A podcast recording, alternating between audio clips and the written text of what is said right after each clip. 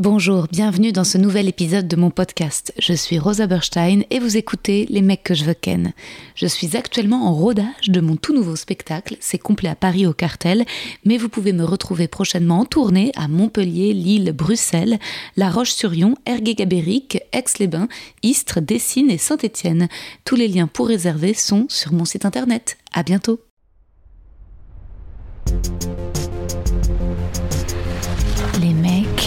Les mecs, les mecs que je veux ken.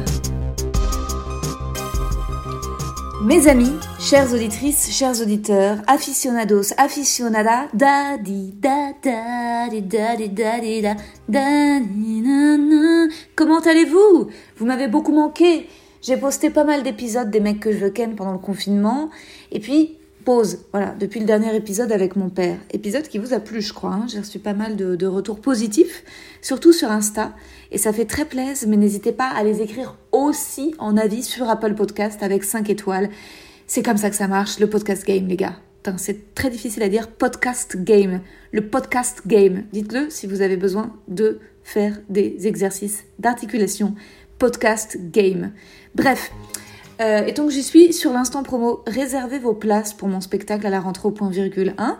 Si vous êtes euh, si vous êtes de passage à Paris ou si vous habitez à Paris que vous l'avez pas vu à la petite loge, maintenant j'enchaîne avec le point virgule. C'est un, gros next step pour moi et euh, et les quelques auditeurs du podcast qui sont venus voir le spectacle étaient beaucoup trop friands. Enfin, si vous aimez mon podcast, le spectacle va vous plaire vraiment les gars, venez venez et puis, euh, et puis écrivez-moi sur Insta que vous venez. Enfin, prenez votre place sur Biéréduc, écrivez-moi sur Insta que vous avez réservé. Moi, je noterai la date et ensuite on ira dîner euh, ensemble chez Miss Non dans le Marais. C'est très très bon. Et eh bien voilà, puis assez parlé de moi maintenant. Hein. Pour cet épisode bonus de la saison 1, je reçois Violente Viande. Vous connaissez certainement son incroyable compte Insta, mais pas forcément la personne qui se cache derrière ses blagues crues et jouissives. Florian Nardone tant de douceur virile, de modestie. Je... je suis tombée amoureuse. Mais j'ai pas trop envie de vous en dire là tout de suite, j'ai pas envie de vous spoiler, j'ai juste envie que vous écoutiez l'épisode et. Et si, bah, que vous tombiez amoureux aussi. Est-ce que tu as écouté le, le podcast de Blanche Gardin et Louis Siquet ou pas? Non? Pas du tout, pas du tout. Ils ont. J'ai un gros retard à rattraper sur les podcasts en fait. Ah, mais c'est même pas cela, vraiment un podcast. Et ils ont décidé, vu qu'ils ah, sont à nouveau ensemble et qu'ils ont une relation à distance entre Paris et New York, d'enregistrer leur, euh, leur, discussion téléphonique et ils les ont mis euh, en accès sur le site de Louis C.K.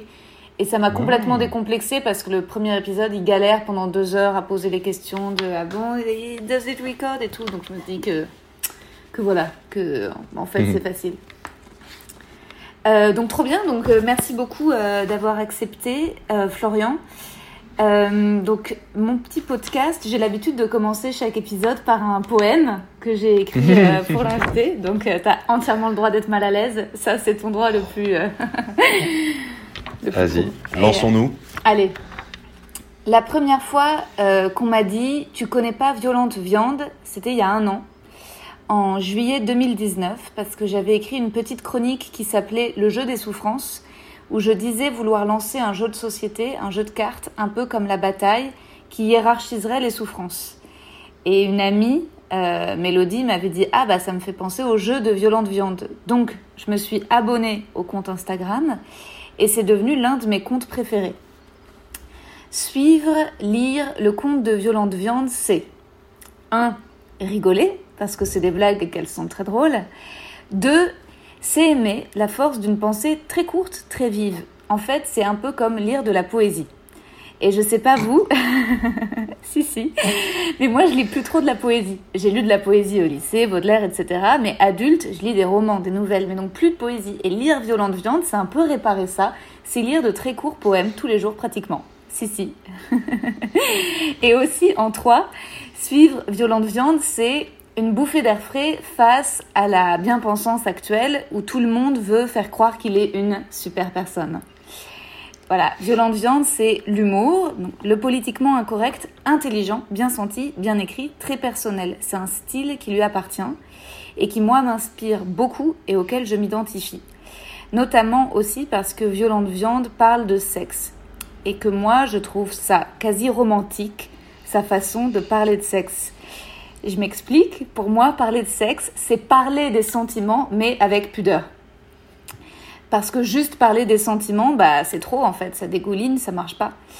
Euh, et alors là, je vais faire une métaphore osée, mais euh, je me lance. Les filles, en fait, bon, euh, pour jouir, que ce soit lorsque vous vous touchez ou lorsqu'une personne vous touche ou vous lèche, il faut pas, a priori, viser, enfin en tout cas pour moi, faut pas viser directement le clito, mais plutôt les alentours proches du clito, la peau juste au-dessus. Ouais. En fait, il faut pinailler autour du clito pour jouir. Bref, je dis ça parce que cette pensée, le à côté proche mais pas pile dessus, c'est en fait, je veux dire que la pensée sexuelle est plus drôle et plus légère que la pensée d'amour, même si au fond c'est un peu la même. Voilà. Est-ce que tu vois ce que je veux dire, Florian? Est-ce que tu es d'accord? Absolument, je suis d'accord avec tout. Est-ce que tu, pourquoi tu penses que la sexualité c'est drôle, à ton avis? Ah, euh, je pense que donc c'est un avis qui engage que moi, que en, comment dire? En fait, je pense que ça désamorce des tabous Mm. ou des ou des ou des euh, comment dire des euh, je cherche le mot. Ah putain, je cherche le mot. Ça désamorce des complexes. Voilà, Ouais. c'est ça, c'est le, ch- c'est le mot que je cherchais. Et quand tu ris avec le cul, parce que euh, même pendant l'acte, ça m'arrive souvent de rire. Quand tu sais, par exemple, tu fais des bruits de paix avec le torse comme ça.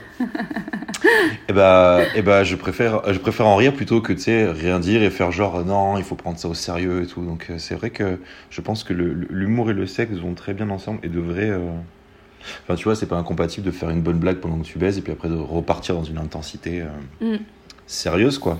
Bah grave, mais en plus, résultat, comme toi t'offres ça sur Instagram, c'est presque comme si t'offrais une intimité. Moi, je vois, euh, je connais pas mal de nanas qui te suivent et parfois je les vois commenter et je me dis, mais évidemment qu'il doit y en avoir plein qui qui fantasment sur toi ou qui sont ou qui sont excités ou qui rêveraient en fait qu'on leur parle comme ça, je te jure. Non, c'est vraiment, tu vois Tu pas ce que je veux dire Ah, j'en suis persuadée. J'en suis persuadée parce que c'est rare quand même. euh, bah, déjà, c'est rare les mecs drôles, mais c'est rare, c'est c'est un peu. euh, en fait, c'est comme si tu avais une espèce de sexting avec 500 000 personnes, tu vois. ouais, c'est vrai, c'est vrai. Mais euh, j'ai toujours.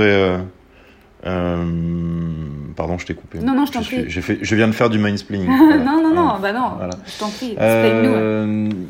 Euh, Qu'est-ce que j'allais dire avant de te mansplainer euh, Ouais, en fait, j'ai toujours aimé parler de cul et, Mm. euh, et je suis plutôt du genre à en parler directement, Hmm, même avec des gens que je connais pas parce que c'est le seul sujet qui met tout le monde d'accord, je trouve. Enfin, hmm, qui met- en tout cas, qui met tout le monde d'accord au sens où en fait, d'un coup, tout le monde se détend et a envie d'en parler, même si évidemment, il y a des avis différents sur l'essence même du sexe en général.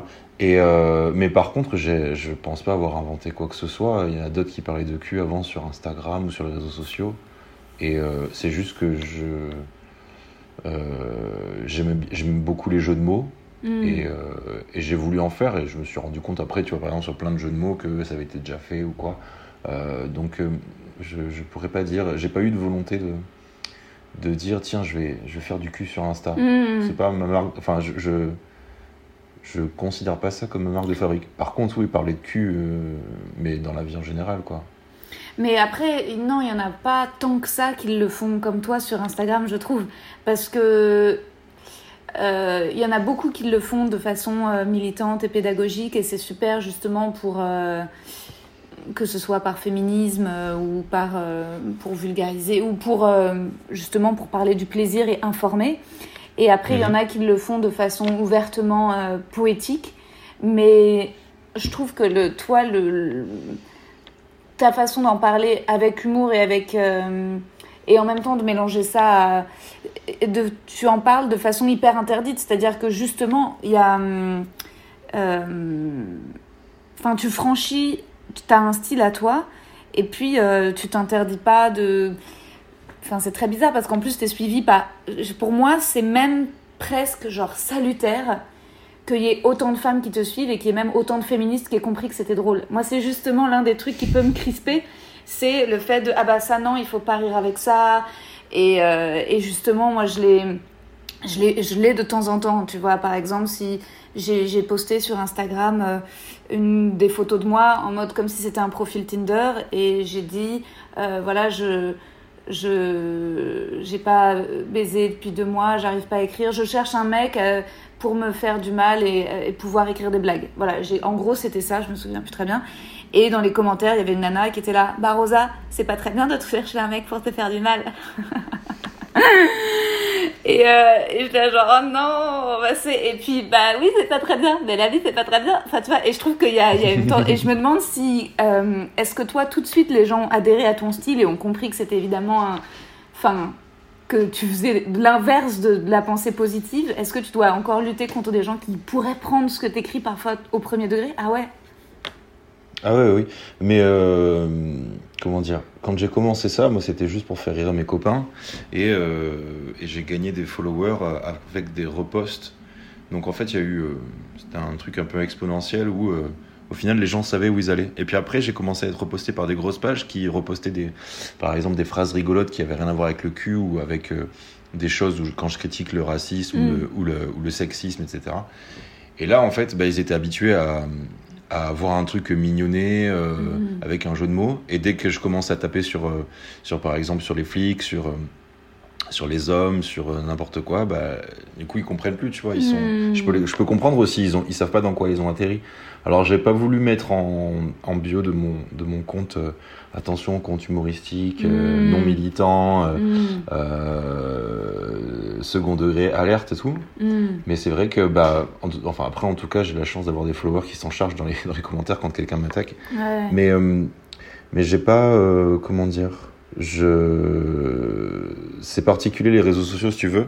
Quand j'ai commencé Violente Viande, moi, je viens d'une, j'ai eu une éducation euh, par des femmes, mais dans, des milieux d'hommes, en fait. Et euh, j'ai, beaucoup de choses à, à déconstruire, euh, des réflexes, des manières de penser, des systèmes de pensée et tout. Et, euh, et par exemple, il y a des posts que j'ai fait au tout début de Violente Viande, qui maintenant, quand je le regarde, sont juste des, on dirait des conneries de beauf, de mecs bourrés, de sapeurs-pompiers bourrés, tu vois. Euh, Mm. euh, et euh, donc j'avance comme ça. J'ai la chance d'avoir une, une agente euh, qui est Mm. très très très féministe et qui m'éduque sur ces sur ce genre de choses. Donc euh, petit à petit, j'arrive à comprendre aussi euh, même les, les ressorts de l'humour. Tu vois, moi avant, je j'y connaissais rien dans l'humour, tout ce qui était faire des blagues, euh, etc. Et j'arrive à comprendre maintenant.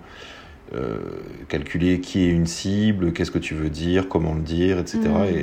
Et, et toutes les attaques que j'ai eues, ça m'a juste permis de, de, de développer des syntaxes différentes pour euh, Mm. exprimer une idée. Et puis, euh, comme les gens sont bêtes, bah, ceux qui sont assez bêtes, ils comprennent pas du coup, Ouais. euh, si la- c'est suivant la syntaxe, et les autres captent très bien. Ouais. Euh, mais alors, quand tu dis salutaire, bah, c'est super sympa. Après, c'est vrai que sur les réseaux sociaux, c'est très dur maintenant de d'exprimer une, de, de se laisser aller à un avis divergent Mm. qui va pas dans le sens de des gens qui veulent être gentils et avoir des followers absolument. Ouais, et puis euh, pour moi, justement, c'est. Ta façon de faire de l'humour est dix mille fois plus efficace et militante. euh, tu vois, euh, sur les, quand tu fous de la gueule de Patrick Bruel et tous tes posts là-dessus, et, ça permet, voilà, de. voilà, quelques, que ceux qui te suivent, qui pouvaient avoir un attachement pour lui, se renseignent, voient de quoi il est accusé et commencent à, prendre de la distance et à développer, mais de façon drôle et pas. Et le problème, c'est les, les injonctions. C'est pareil, moi j'avais fait une story où je disais que, que j'avais voulu tester la cup et qu'elle était restée coincée à l'intérieur de mon vagin. Et, et bref, j'avais fait un truc, mais c'était humoristique. C'était, je- parfois, je brainstormais un peu en story potentiellement des, des idées de blagues. Et donc, euh, voilà, tout ça pour dire que je réutiliserais pas la cup. Et j'avais décrit comment je m'étais évanouie avec la cup à l'intérieur. Et la plupart des gens avaient compris que c'était, que c'était drôle, enfin, censé être drôle. Mais une nana m'avait répondu, il faut absolument que tu supprimes parce que la COP, c'est quand même, euh, une, c'est quand même écologique par rapport aux serviettes hygiéniques, c'est quand même une solution. Et, et là, je m'étais dit, mais euh, ça marchera pas en fait. Ça marchera pas euh, comme ça. Si, si moi, j'ai pas supporté la COP et que je me suis évanouie, en fait, je vais pas dire, mais c'est quand même génial. Enfin, je veux dire, il faut, il faut Mhm. trouver un, un, un moyen de sincérité et un moyen de plaisanter. Et euh, c'est évidemment très très délicat. Euh, parce que il faut quand même rester drôle et que parfois j'ai l'impression que ce qui est drôle c'est ce qui est quand même un petit peu interdit Euh, Ouais, tu- et- mais je trouve que tu y arrives parfaitement et comme tu dis, encore plus. euh, parfois, il y a des choses que, je, entre guillemets, oui, je m'interdis un peu sur les réseaux sociaux et que je garde pour la scène, pour le stand-up, parce que je me dis que le fait d'être sur une scène, Ah oui. les gens capteront. euh, Ouais, il y a, il y a un contexte et t'introduis la blague, euh, Mm. tu, ils savent où ils viennent. Et euh, bah après, tu vois, le- moi je déteste les gens. Je trouve que c'est vraiment des, tous des enculés quand même. Et, euh, et les gens qui viennent donner leur avis, généralement, c'est juste pour montrer qu'ils. Je sais pas, peut-être qu'ils ont, ils ont tellement un vide existentiel que sais, ça le Mm. comble, Hmm. ça, ça leur donne un, un but euh, ou une, un sentiment de- d'exister. Genre, j'ai un Mm. avis, il faut que je l'exprime. Ouais. Sûrement des gens euh, qui ont jamais eu l'occasion de s'exprimer ou qui, du coup, sur les réseaux sociaux se, se vengent un petit peu. Donc, à la fois, si j'étais gentil, je dirais que j'ai un peu d'empathie pour ces gens, mais en fait, j'en ai pas du tout. euh, et, je les, et je les déteste, vraiment. Donc, euh, et, et- et le pire, c'est que, au final, euh, cet humour-là, cette posture de détester les gens qui est juste lié, moi, à, à mon, mon caractère personnel, tu vois. Je, je, je dirais pas que je suis agoraphobe, mais je supporte pas trop les lieux avec beaucoup de foule. J'aime pas trop la compagnie des gens que je connais pas. Dans une soirée, si je connais, Hmm. euh, si je connais pas grand monde ou un peu, j'irai pas engager la conversation, tu vois. Et, Hmm. et cette posture-là, je l'ai travaillée dans mes, dans mes phrases et dans, dans mes textes. Euh, et tout- et et il y a beaucoup de gens qui s'y retrouvent. J'ai l'impression que Mm. c'est, a- c'est devenu une mode d'être, euh, d'être misanthrope à fond. Je crois qu'on est trop nombreux sur Terre. Bah peut-être, euh, en tout cas toi tu donnes en- envie de suivre cette mode, mais, mais en fait je pense que c'est là dont je parle de soulagement, c'est que évidemment tout le monde se force euh, dans les réseaux sociaux et dans la vie à être en représentation de tout va bien, je sors, les gens là sont en vacances. Moi je vois des, des, stories de, copines qui sont à 15 autour d'une piscine et déjà mais j'angoisse Euh, et en même et je pense que au fond, il y a une solitude qui est vraiment tabou. C'est ce que tu disais, tu disais qui est tabou et, et, euh, et que résultat, il y a beaucoup plus de haine qu'on ne veut l'admettre. Et que résultat, quand on lit les propos de, et qu'on sent la misanthropie de quelqu'un, on a envie de dire Ah bah oui, bah. Mais en effet, il doit y avoir plus de. Mais moi, je suis comme toi, je m'ennuie extrêmement rapidement. C'est fou. Et, euh, et j'arrive pas à. Juste à m'ennuyer et me dire c'est pas grave. Genre, je- Hmm. l'ennui provoque euh, une envie de tuer, de mourir. c'est, c'est, je le vois comme je me dis, à chaque fois que je rencontre des gens et que je les trouve bêtes ou que je m'ennuie, je me dis, bah alors euh, pourquoi? Enfin, je remets beaucoup trop de choses en question face à une, juste une discussion. Et c'est vrai que c'est souvent, comme tu dis, finalement juste des gens que je connais pas. Parce que les gens que je connais, c'est pas qu'ils sont spécialement, spectaculairement plus intelligents ou divertissants, c'est juste que bon, il y a eu ce truc d'intimité qui est passé qui fait que tu peux passer du Ouais, temps. tu les as laissés rentrer euh, dans, ton, dans ta sphère privée, quoi. Mm. Tu les as acceptés. Mais bon, après, de temps en temps, euh, je veux dire, c'est c'est super, justement, moi, c'est pour ça que j'ai ce podcast, c'est que quand même, tout d'un coup, justement, tu, tu fais la connaissance, tu rencontres des gens euh, euh, Ouais. que, que tu admires ou dont tu aimes le travail, et, et tout d'un coup, c'est et tout d'un coup, c'est excitant, hein. mais c'est assez rare. Et, euh, et toi, tu arrives quand même à. Tu montres peu ton visage. C'est aussi. euh, Il y a un côté très mystérieux. Tu as montré ton visage pendant le confinement avec les lives, mais on le connaissait peu avant. Et, euh, et on savait pas que tu étais beau. Ça aussi, c'est vrai. et j'en Ah ai là là. discuté avec d'autres filles qui étaient là, genre, ouais, il est tellement sexy. Enfin, c'est fou. Je pense que le côté Oh là là, tatouage. bête. Mais, euh, Arrêtez de me flatter, madame. mais si, Pas c'est vrai. Et, mais, mais bon, je, ne marche, je ne marche pas à la flatterie. je marche à l'argent.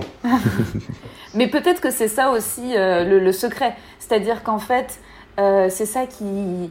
Je pense que le conte Violent de Viande n'aurait pas pu être fait par un mec moche et frustré. Qui, qui pourrait, tu vois, parce qu'on peut comparer euh, Welbeck, il est d'une laideur incroyable. Et, et tu vois en quoi, évidemment, euh, ça nourrit aussi sa misanthropie, qui est de. Enfin, t'as pas la même existence quand t'as cette gueule que quand t'es mignon. C'est pas Ah oui, les c'est mêmes sûr. vies. C'est sûr. Et sûr. euh, mes résultats d'ailleurs, comment toi qui est, qui est tout mignon et qui a du succès, comment ça fait que comme, comme pour, tu restes misanthrope? Est-ce que tu sens parfois que tu t'adoucis et tu te mets à aimer les gens ou qu'est-ce qui, qu'est-ce qui, tu Je dirais que ça vient d'où cette misanthropie? Bah, hum, tu- je pense que c'est le, le collège, l'école Mm. primaire, le, euh, la- la- et surtout la violence du collège, je crois. Euh, avec, euh, avec le, le rejet des autres, des autres, comment dire, des autres élèves.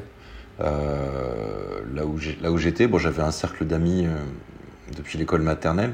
Mais c'est vrai que quand t'es plongé dans le collège, d'un coup, t'es mélangé avec plein d'écoles différentes du coin. Et je l'ai assez mal vécu. Et c'est vrai que j'étais toujours été assez timide parce que je complexais sur mon corps, je complexais sur, euh, sur, euh, sur ma vie, euh, face à d'autres qui étaient, qui étaient en, en famille nombreuse, etc. Et moi, j'avais pas ça. Donc c'est vrai que j'ai souvent, euh, enfin, j'ai adapté comme ça une, une posture très, très timide. Mhm. Et, euh, et je, je m'adoucis peut-être avec mes amis au sens où, euh, tu vois, je, je- je suis quelqu'un qui a toujours peur de déranger.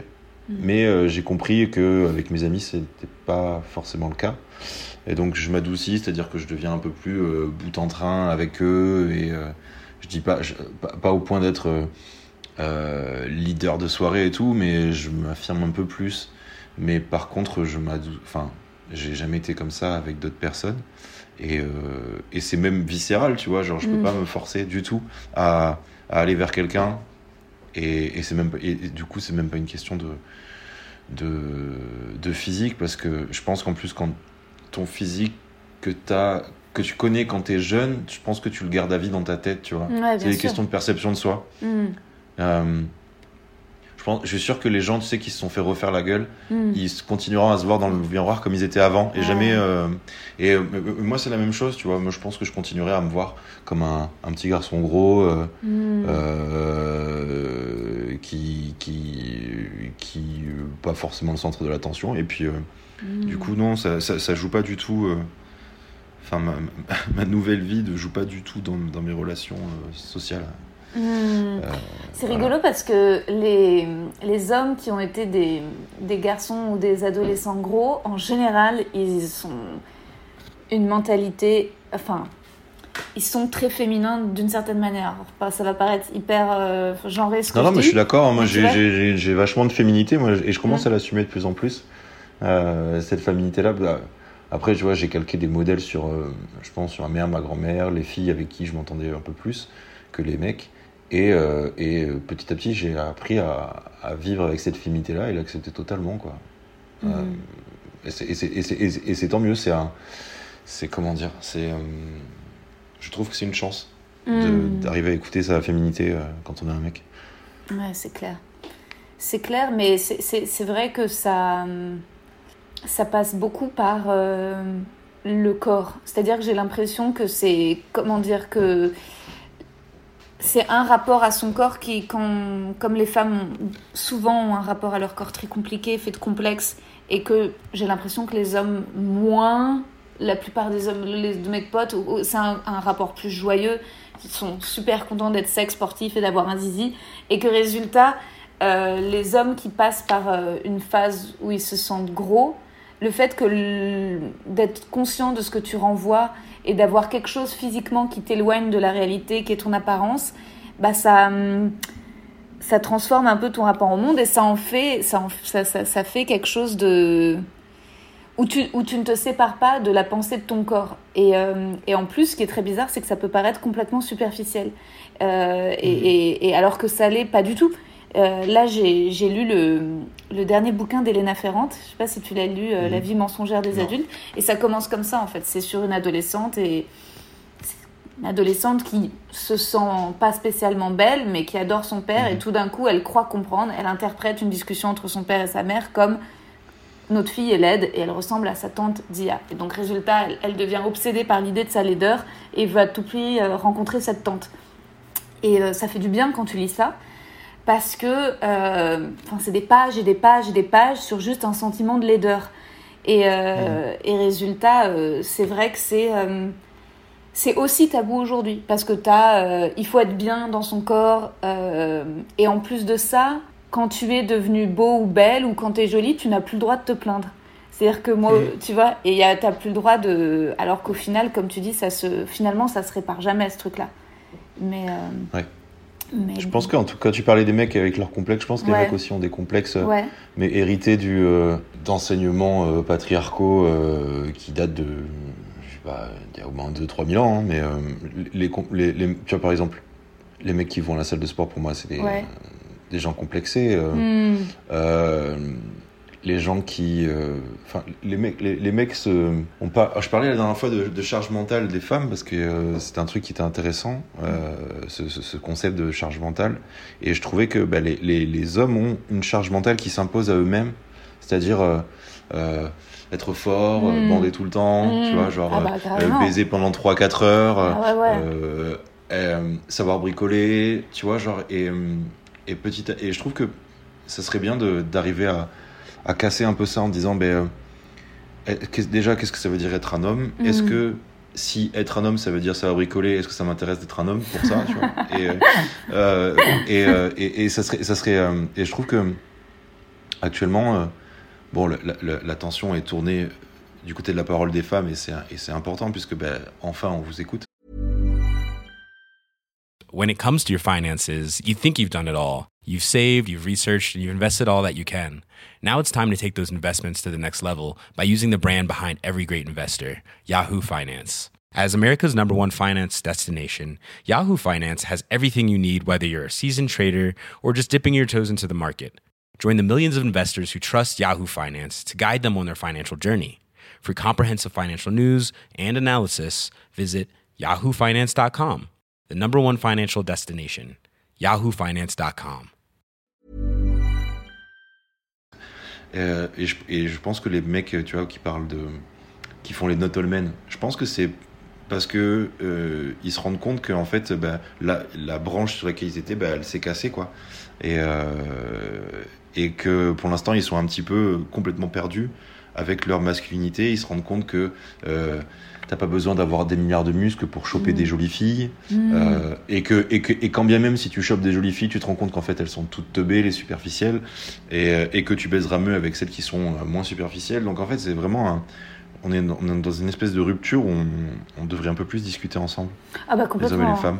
Ah bah je suis 100% d'accord. Je pense pas que. Mais je, et je pense que la libération de la parole des femmes va avec une, une envie de, de vraiment accueillir les hommes sur le, tout le sujet de la vulnérabilité, de la sensibilité, de leur demander au contraire. Mais, mais et d'ailleurs, c'est Virginie Despentes qui, dans King Kong Theory, qui dit qu'en fait, la mm. première révolution, c'est la révolution masculine. Et, et, parce que finalement, bon, en fait, déjà, nous, on est en avance par rapport à certains trucs comme ça, qui est de, de, de conscientiser euh, les complexes, alors que et même de les verbaliser. J'avais écouté euh, Little Dicky, c'est un humoriste et rappeur américain, et lui, il, alors lui, il parle carrément du, enfin, le pire des complexes, quoi. C'est-à-dire pour un homme, je crois, c'est la taille de la bite. Apparemment, ah bah ouais. c'est the number one euh, complexe. Et donc lui, il, parle du fait qu'il a une petite bite, mais en plus, il parle d'autres complexes. Euh, il parle du fait d'avoir des poils sur le dos et que ça, pour lui, c'était terrible. et ouais, j'ai des poils sur le dos. Ouais, et d'avoir des poils, sur, sa bite. Et sur le dos. Oui, bon, bah ça. Non, mais pas genre autour, c'est genre euh, sur le gland, quoi. Ah ouais, ah, c'est particulier ça, dis donc. Ouais, c'est particulier. Ça fait comme un petit, une petite mèche, quoi, sur le gland. Ouais, une signature, euh, mais euh, ah ouais. ouais, ouais, un petit côté Tintin. Non, mais donc résultat, et, et puis et donc il parlait de, de ça, du fait qu'il était extrêmement complexé par son pénis. Il en parlait dans ses sketchs. Il a même fait une série là-dessus, Dave. Et puis quand je voyais, puis il en reparlait dans un dans un podcast avec l'un des acteurs j'ai honte, je dirais dans l'outro euh, le nom, il me vient plus, euh, d'un autre humoriste. Et donc il parlait, c'était des mecs entre eux qui, qui avouaient, et puis même il avouait, euh, alors que c'est aujourd'hui à Los Angeles, ne pas aimer faire de cuni. Et donc résultat, t'as son pote qui est là, what mec, mais sérieux, t'aimes pas lécher les femmes? Et il dit, ah, j'aime pas ça, et il dit, et j'aime pas non plus me faire sucer. Et donc t'as son pote qui dit, ah ouais, quand même, c'est... Et, et, mais en même temps, ensuite, il parlait tellement librement de ses complexes, et il a la trentaine, et du fait qu'en fait il avait tellement été mm. complexé par son pénis qu'il le cachait, il le camouflait, il mettait à chaque fois qu'il baisait avec une meuf, il tamisait la lumière pour pas qu'elle voie son sexe. Et donc au final, c'est pour ça qu'il bah, il a pas. Enfin, il aimait pas. Mais, mais je me disais, genre, ah bah. Enfin, on est en plein dedans, enfin, tu vois, ça, ça c'est ah ça c'est génial, et je pense que c'est aussi pour ça que moi, euh, qu'il y a autant de femmes aussi qui avaient qui avaient aimé Louis C.K. et qui, bon, maintenant sont un peu perturbés. Mais, euh, mais c'était justement pour ce côté aussi où lui, de, son rapport au corps, euh, Enfin, il parlait beaucoup de son apparence, de boulimie, de, de et puis euh, et puis d'être complexé en fait, d'être complexé. Et euh, et il rendait ça pas stupide. Il rendait ça bah, juste très humain. Et même à vrai dire, ça fait certainement de meilleures personnes, les personnes complexées. Enfin, ça fait des personnes qui doutent, qui ont pas. Ah ouais. Ouais, ouais, bien sûr. Ah ouais, une remise en question tota- totale. Mm. Je pense que, ouais, tu vois, je me, je me pose la question qui a dit que les filles aimaient les grosses tubs? Je- Mm. qui, a dit aux, qui a dit aux hommes Qui a dit ça aux hommes? Parce que, bon, après, euh, tu peux. Moi, je rencontre. euh, J'ai rencontré plein de copines. euh, pas de copines dans ma vie, mais je veux dire de, de potes qui disaient oh, Moi, j'aime quand c'est des grosses tubs, machin. Mm. Et d'autres qui s'en foutent complètement. Mm. Mais j'ai l'impression qu'il n'y a pas de compromis, tu vois, c'est pas genre, euh, bah, il y en a pas qui aiment les petites tubs, tu vois, j'aime Mm. aimer les grosses tubs, j'ai l'impression que ça fait partie d'une performance, t'as l'impression Mm. peut-être de te, de voir jusqu'où tu peux aller, ou, euh, ou, alors peut-être que c'est un, un truc où, euh, je sais pas, elle a l'impression de s'accaparer, la fille a l'impression de s'accaparer un pouvoir masculin, euh, Complètement. si la tub est grosse, j'en sais rien, je me Ouais, rends ouais. pas compte, mais Bah, en fait, je me demande qui a dit ça. Bah, je sais pas si c'est un homme ou une femme qui a décrété ça en premier, mais en tout cas, c'est comme si c'était un poids pour les hommes et pour les femmes. Ce côté, euh, c'est la grosse bite qui est la meilleure. Parce que même moi, je me souviens d'avoir été très amoureuse d'un mec. Bon, ça s'est terminé. Bref, autre chapitre. Mais à un moment, je me voyais vraiment passer ma vie avec lui. Et le seul hic était, il a une toute petite bite. Et à vrai dire, en fait, il n'y avait aucun souci euh, sexuellement. C'est juste que par une espèce d'orgueil, et on n'en avait jamais parlé, je n'ai jamais posé la question de, au fait, par rapport à la taille de ta bite, euh, comment tu le Tu vis comptes faire quelque chose euh, on va en Chine, on fait une opération. Non, mais en tout cas, je j'avais jamais parlé de ça avec lui, mais moi, je sais que. euh, et pourtant, j'étais très amoureuse de lui. Mais à chaque fois qu'on faisait l'amour et que je la voyais, je pouvais pas m'empêcher de me dire Ah C'est ta petite Didi et, et, et, que, et que résultat, et c'est vrai que. Euh, D'ailleurs, quand ça s'est terminé, l'un des trucs qui m'a permis d'oublier ce mec, et que c'est lui qui m'a quitté, enfin, c'était horrible. Mais le truc vraiment qui me consolait, c'était pas de revenir sur ses défauts. euh, Parce qu'en plus, quand tu te sépares de quelqu'un, t'en as vraiment rien à foutre des défauts. C'est pour ça que tu l'as aimé aussi. Donc, euh, il est Mhm. méchant, on s'en fout. Par contre, euh, c'est vrai qu'il avait une petite bite, ça m'a vraiment aidé à l'oublier. Ça m'a vraiment, au fond du fond, j'étais là, genre. De toute façon, Rosa, il avait une petite bite, quoi. Et tu vois, c'est- tout bête. Quand même, ça restait le, le truc euh, physique où je me disais, tu peux pas l'estimer tant que ça. Et c'est horrible. Ouais, mais j'ai l'impression, j'ai l'impression que rien que l'expression petite bite, c'est une métonymie qui, qui engrange, tu sais, qui, qui, qui intègre tellement de, de traits de caractère. C'est-à-dire que quand tu traites quelqu'un de petite bite, tu le traites à la fois de, de faible, de, de frileux, de fragile, euh, tu vois, de, de poule mouillée, tu sais. Mm. Et euh, alors que, alors que, d'où le pouvoir masculin devrait être concentré dans la bite Je me pose cette question, hein, vraiment, Mm. parce que, parce que, je sais pas. Après, il y a peut-être des, c'est- une question que je me pose en fait. Je suis souvent posé en tout cas, euh, parce que je te dis, j'ai évolué dans un milieu où, euh, à la campagne, as beaucoup de modèles masculins qui sont basés sur le. euh, ouais, on est des gros mecs, on a la grosse bite et machin, et les filles on les baise, gna gna gna. Et, euh, et je me suis toujours posé cette question-là, je me dis, est-ce que les. Il faudrait avoir le, le, le, le- contre-avis, tu vois. Est-ce que Mm. vraiment euh, les, les filles avec qui vous êtes. euh, Ah bah, et justement, est-ce que dans l'intimité, est-ce que dans l'intimité vous êtes pareil que euh, ces espèces de, de proto-bonhommes comme ça, là, Mm. euh, un peu, un peu grec. enfin, je, je sais pas. En tout cas, oui. Ah mais non, mais je pense que c'est prouvé scientifiquement que même, à mon avis, il vaut mieux pas une trop grosse bite, que c'est contre-indiqué, et que aujourd'hui, justement, tout, tout le monde dit que pour les femmes, de toute façon, c'est le clitoris qui provoque des orgasmes. Il n'y a pas de point G, c'est un, une invention, c'est du mytho, quoi. Il y a pas, ça n'existe pas. Donc en fait, euh, obtenir un orgasme, c'est grâce au clito, et là-dessus, pas besoin d'avoir une énorme bite, euh, ça changera pas, ça. Et après, j'imagine que c'est des modèles qui. Mais, mais en fait, je pense que c'est peut-être lié aussi à un fantasme de violence. C'est. Ah mais sûrement. Ah. C'est comme le, c'est comme le, le gagging, tu vois. Je, je pense qu'il y a un fantasme de violence, une espèce de, de vengeance euh, indicible, tu vois, genre que les mecs font sur, leur, sur les meufs quand ils, quand ils essaient de leur baiser la gorge, des trucs horribles. Mm. Euh, et, et- et pareil pour la grosse tub qui, même, enfin, tu vois, le fait quand on dit je vais, je vais te défoncer ou je te Mm. casse le cul, machin, Mm. je pense qu'il y a une espèce de. Ouais, de, de, de- déchaînement de violence comme ça, qui apparemment est autorisé parce qu'on est dans le sexe et donc on peut Mm. se lâcher, etc. Et on joue à un jeu. Mais euh, ça dénote un petit peu euh, le, un, je pense, un complexe ou un problème. Tu vois, Ouais. genre, euh, j'avais, quand j'ai lu euh, plusieurs avis de femmes dire que le, la- comment dire, le préliminaire est un acte sexuel, Mm.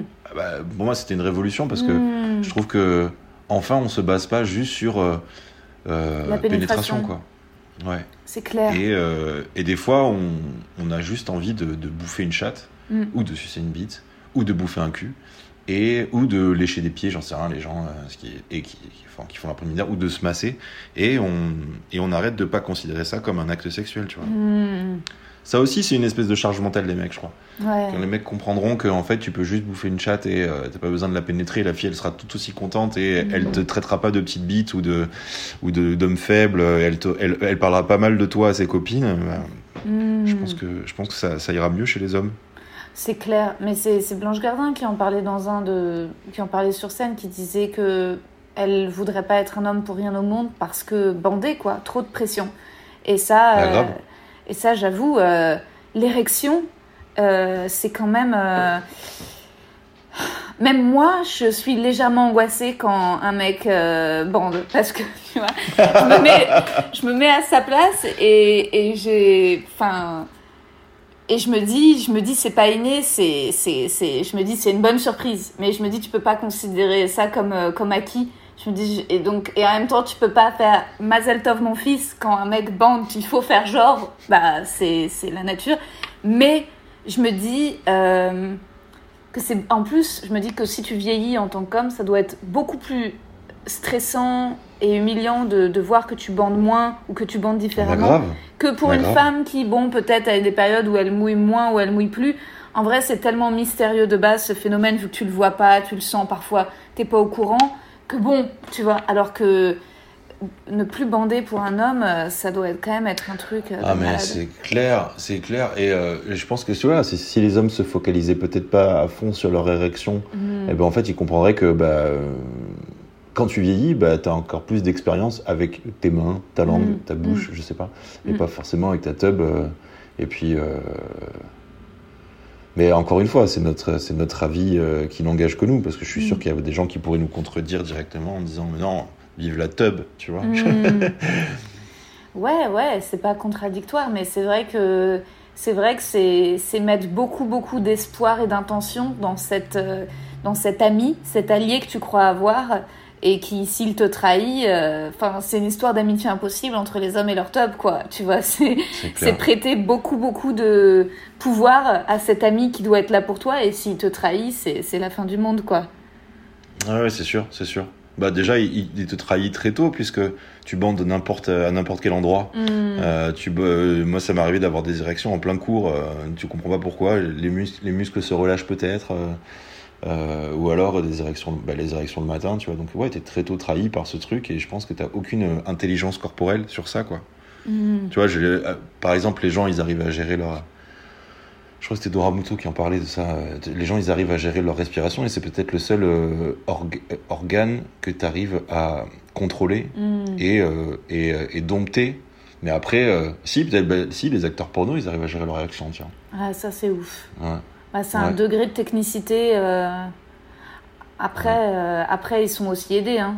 Je pense que Oui, c'est. oui, bien sûr. Ouais. Bien sûr, ouais, ouais, il y a des préparatrices, même eux, mentalement, je pense qu'ils doivent avoir des espèces de cours de yoga, de méditation, Ouais.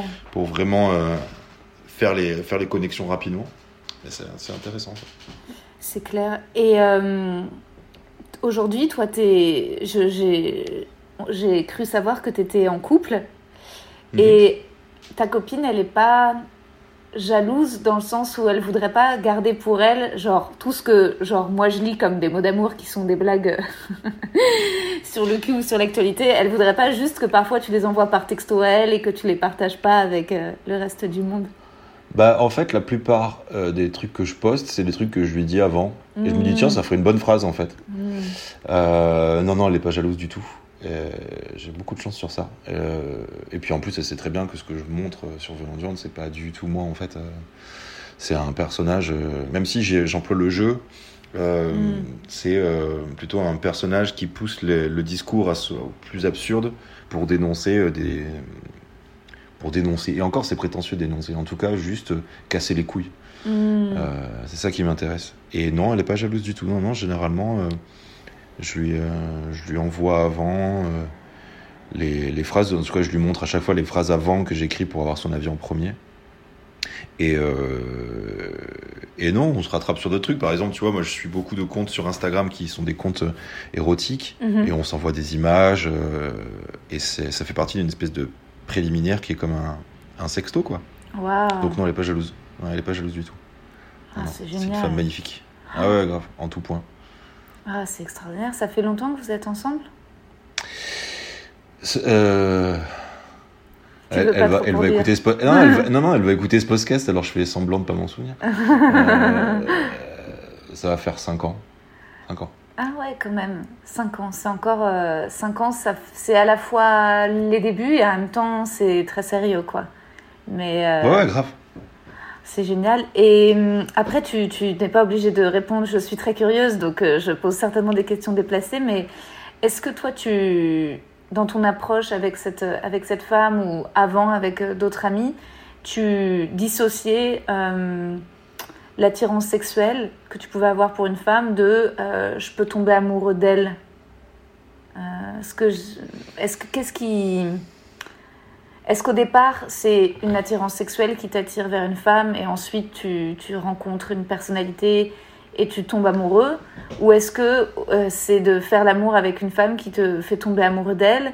Ou est-ce que tu peux très bien. Est-ce que ça t'est arrivé dans ta vie d'homme de faire l'amour et que ça se passe super bien, mais de jamais tomber amoureux, bien entendu? Ouais, ça, ça m'est arrivé. Ouais. Ça m'est arrivé d'avoir de, des sentiments avant même d'avoir fait l'amour. Ok.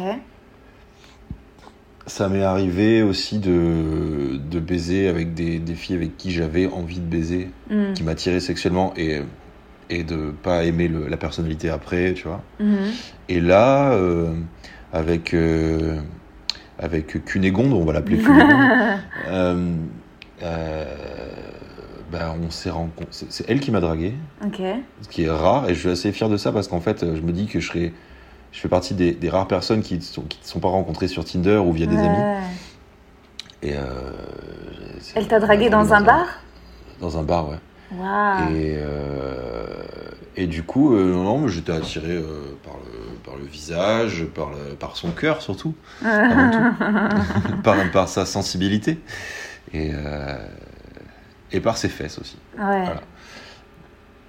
Ah, c'est génial de commencer comme ça, que ce soit elle qui t'ait chassé en premier. Déjà, c'est déjà plus original. Mais, euh, mais en fait, ma question, c'était parce que euh, c'était pour revenir à ce que je te disais au début dans le poème, qui est euh,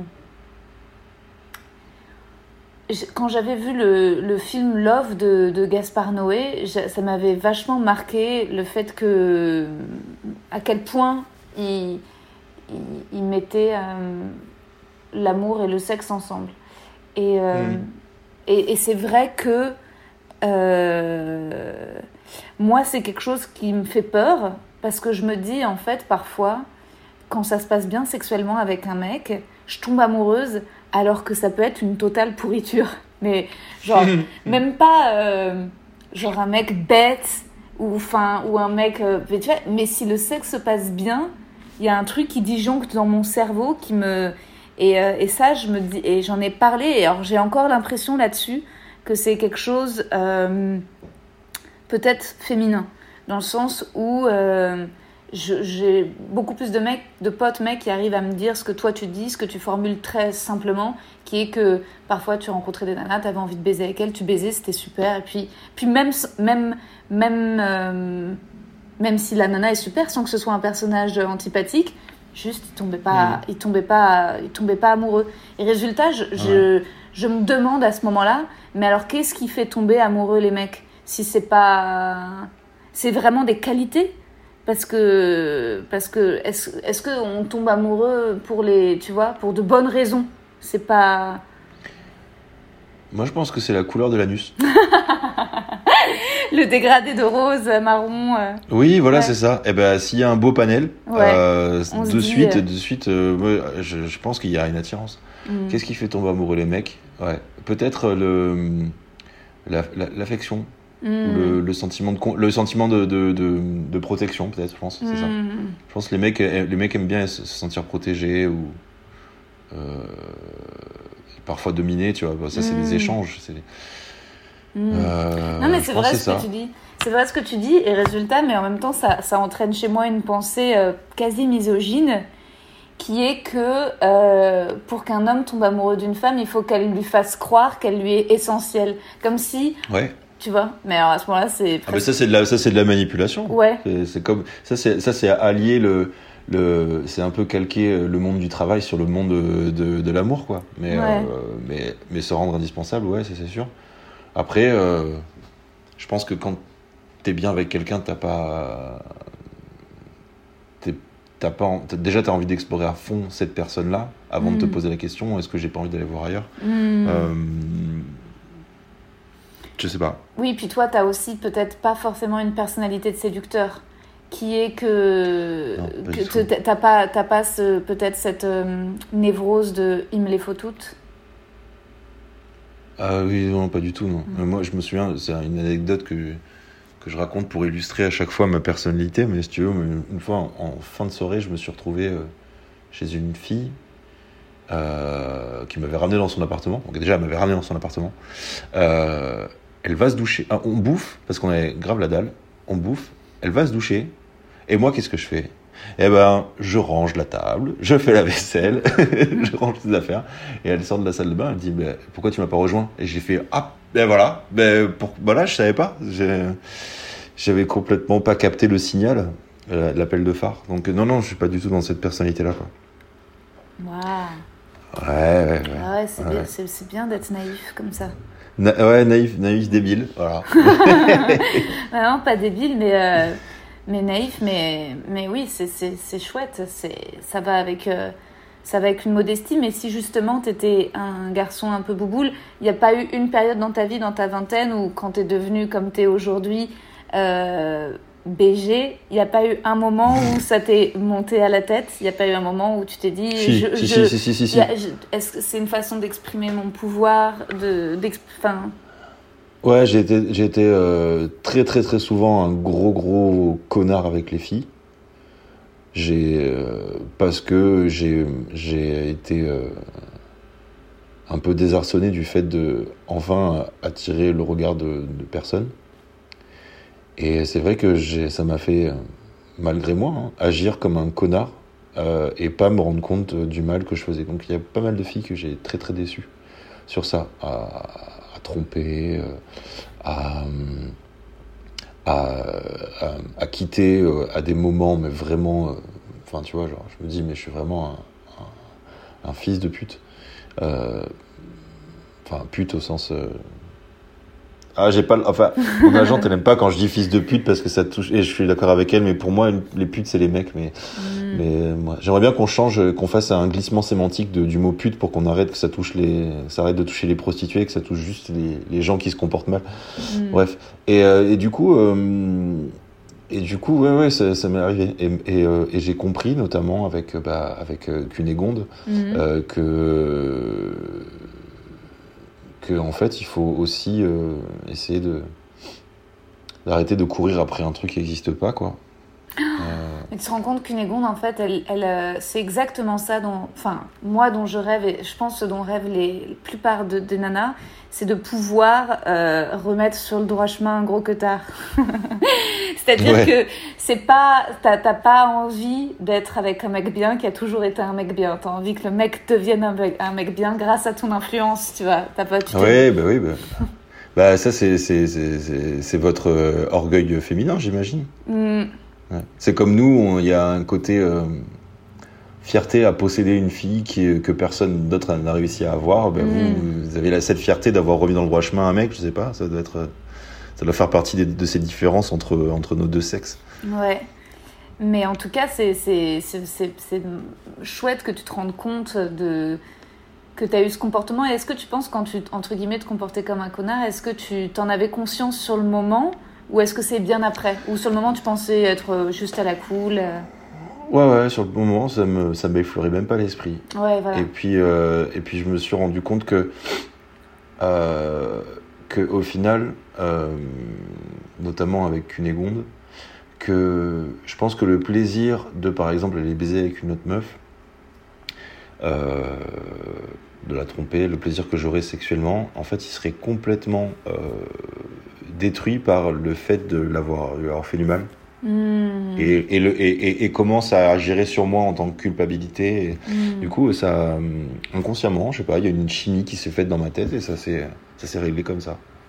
Après, s'il y a Eva Green qui passe, qui Ouais. me dit Flo, Flo, euh, j'en peux plus, ça fait 10 ans que j'attends, euh, attrape-moi euh, l'entrecuisse. Eh ben, bon, là, je me poserai un peu la question, mais sinon, ça va. Mais je pense que Cunégonde pour Eva Green, elle te laissera un petit laisser-passer quand même. Ouais, grave, je pense euh, avec un selfie, ça, ça ira. Ouais. Ouais. Et euh, avec Cunégonde, vous, vous êtes partisan de la monogamie, donc? Vous, vous êtes, vous, êtes- vous, si c'est pas trop indiscret, mais vous, parce qu'aujourd'hui, tu as beaucoup cette mode de couple libre, de... Et, Ouais. même, et même moi, ça me traverse l'esprit. Je peux pas m'empêcher quand je suis avec un couple de me dire si ça dérape et qu'on couche tous les trois ensemble. Alors que ça m'est jamais arrivé, mais ça me traverse l'esprit quand même. De... Enfin, j'y pense. Tu t'es jamais moment. fait inviter à une soirée où t'étais toute seule, et il y avait juste un couple euh, et ils faisaient des, des regards bizarres. euh. J'ai un couple qui m'a officiellement proposé. euh, Ah, J'ai déjà eu une proposition de- de- d'un mec avec qui moi j'aurais bien aimé coucher et qui m'a dit bah en fait est-ce que ça te enfin on dirait de le faire avec ma nana? Je lui ai dit non est-ce que mais en tout cas il- sa nana était dans le deal et en fait c'était mais lui il voulait plus enfin il voulait une relation libre quoi et, euh, et moi Ah. ça m'avait pas branché.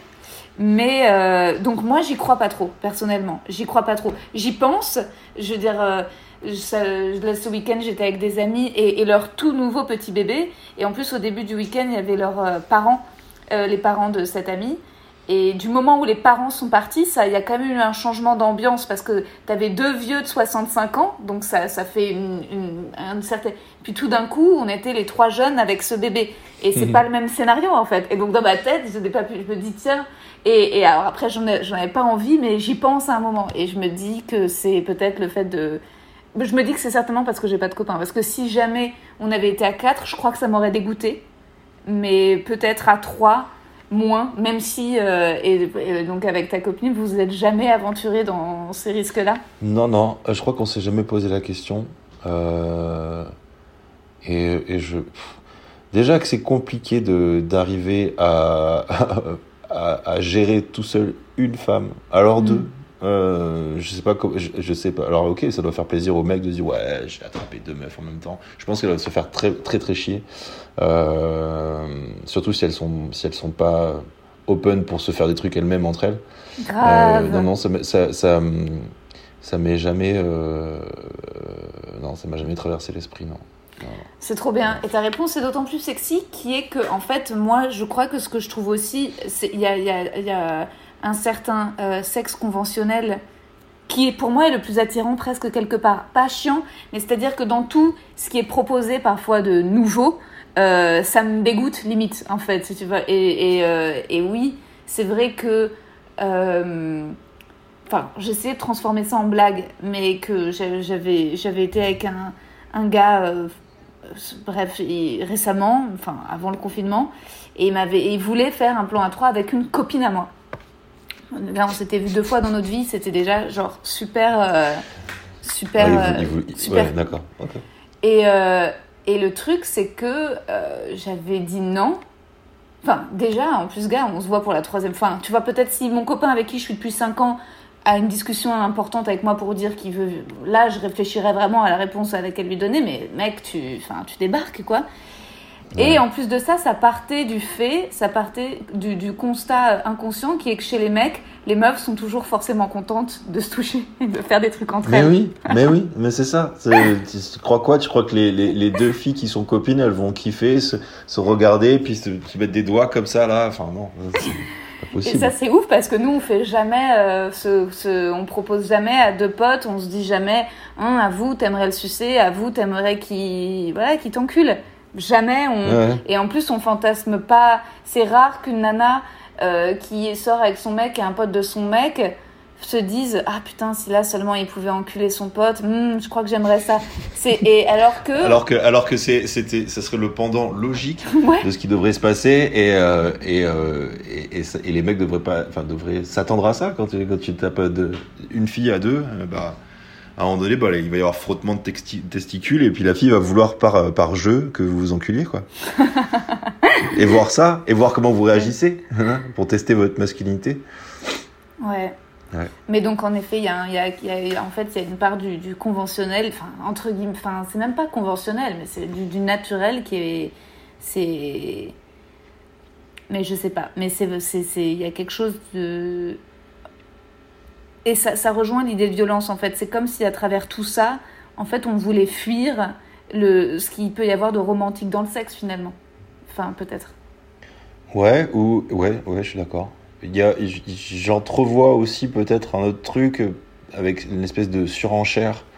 Euh, tu vois, genre euh, pénétration, double pénétration, éjac facial, éjac dans des verres. Et j'ai l'impression qu'il y a une surenchère pour contenter les, les consommateurs de, de, porno, qui fait qu'en fait on, on en voit, tel, on, on voit tellement de choses qu'au final ça nous rassure de juste baiser. euh, et, euh, et, que ça, et, et naturellement, tu vois, et pas besoin d'aller jusqu'à euh, foutre la, la tête de la fille dans la, dans la cuvette des chiottes pour, Complètement. pour, pour avoir, pour, pour avoir l'air de faire un truc nouveau, quoi. Et pour moi, c'est ça le jeu dangereux, et c'est pour ça, je pense que c'est une très très mauvaise idée que dans un couple qui marche de tenter un, un plan à trois. Enfin, je, je- ce n'est que mon avis. Et, et j'ai un pote, mec, avec sa copine. Alors eux, ils font pas de plan à trois, mais ils sont quand même un peu dans une espèce de ouais surenchère qui va avec cette mode du porno de il nous faut les nouveaux sextoys, il, il faut faire les nouvelles pratiques. Mais le problème, c'est que tu rentres là-dedans et c'est sans fin. Enfin, en fait. Ouais. Et puis, une moment où tu veux, tu- si tu commences à, à considérer que le fait tout simple de le faire, c'est pas assez, ah, c'est fini. Hein. Ça, tu retourneras jamais. euh, Enfin, je veux dire, t'as as, tellement sophistiqué ton goût que, que, que ta recherche de nouvelles pratiques fait qu'en fait, tu, pour- tu t'ennuieras. Tu pourras plus jamais savourer un missionnaire. Si en fait, maintenant, il faut des cordes et un pic et euh, enfin, tu c'est c'est c'est c'est c'est complicado quoi. Ça va vers. Mhm. euh, bah, je pense qu'en fait, les gens qui sont dans des partouzes sont des gens qui étaient genre bien en couple à deux et un jour elle a fait t'aimes ça? Et ça a été le début genre de découverte trop et c'est parti trop loin et en fait ensuite ils ont jamais su revenir à juste ce premier missionnaire quoi. Ouais, c'est clair, c'est clair. Après, ouais, c'est vrai que il faut, il faut quand même avoir de, de, de, de l'imagination ou euh, beaucoup d'intensité pour, pour rester sur un missionnaire. quoi, Oui, même. non, bien sûr. Je... C'est... Non, bien sûr, mais c'est aussi ce, ce, ce truc de, de, du God, en fait, aussi. Je pense qu'il y a cette mode du Ouais. God, de il faut avoir des gods, il faut avoir des gods quand t'es une meuf chez toi, il faut avoir un tiroir de God, et même quand t'es en couple, il faut sous le lit avoir un tiroir de God. Et, euh, et ça... euh, et ça, en fait, pour moi, déjà, ça va avec un culte du pénis qui est qu'il n'y a pas forcément besoin. Et, euh, et en plus... et en plus, c'est le début d'accessoires qui vont, enfin, à mon avis, venir compliquer le. Je sais pas. Je suis contre. je- en fait, je crois que je suis contre les godes.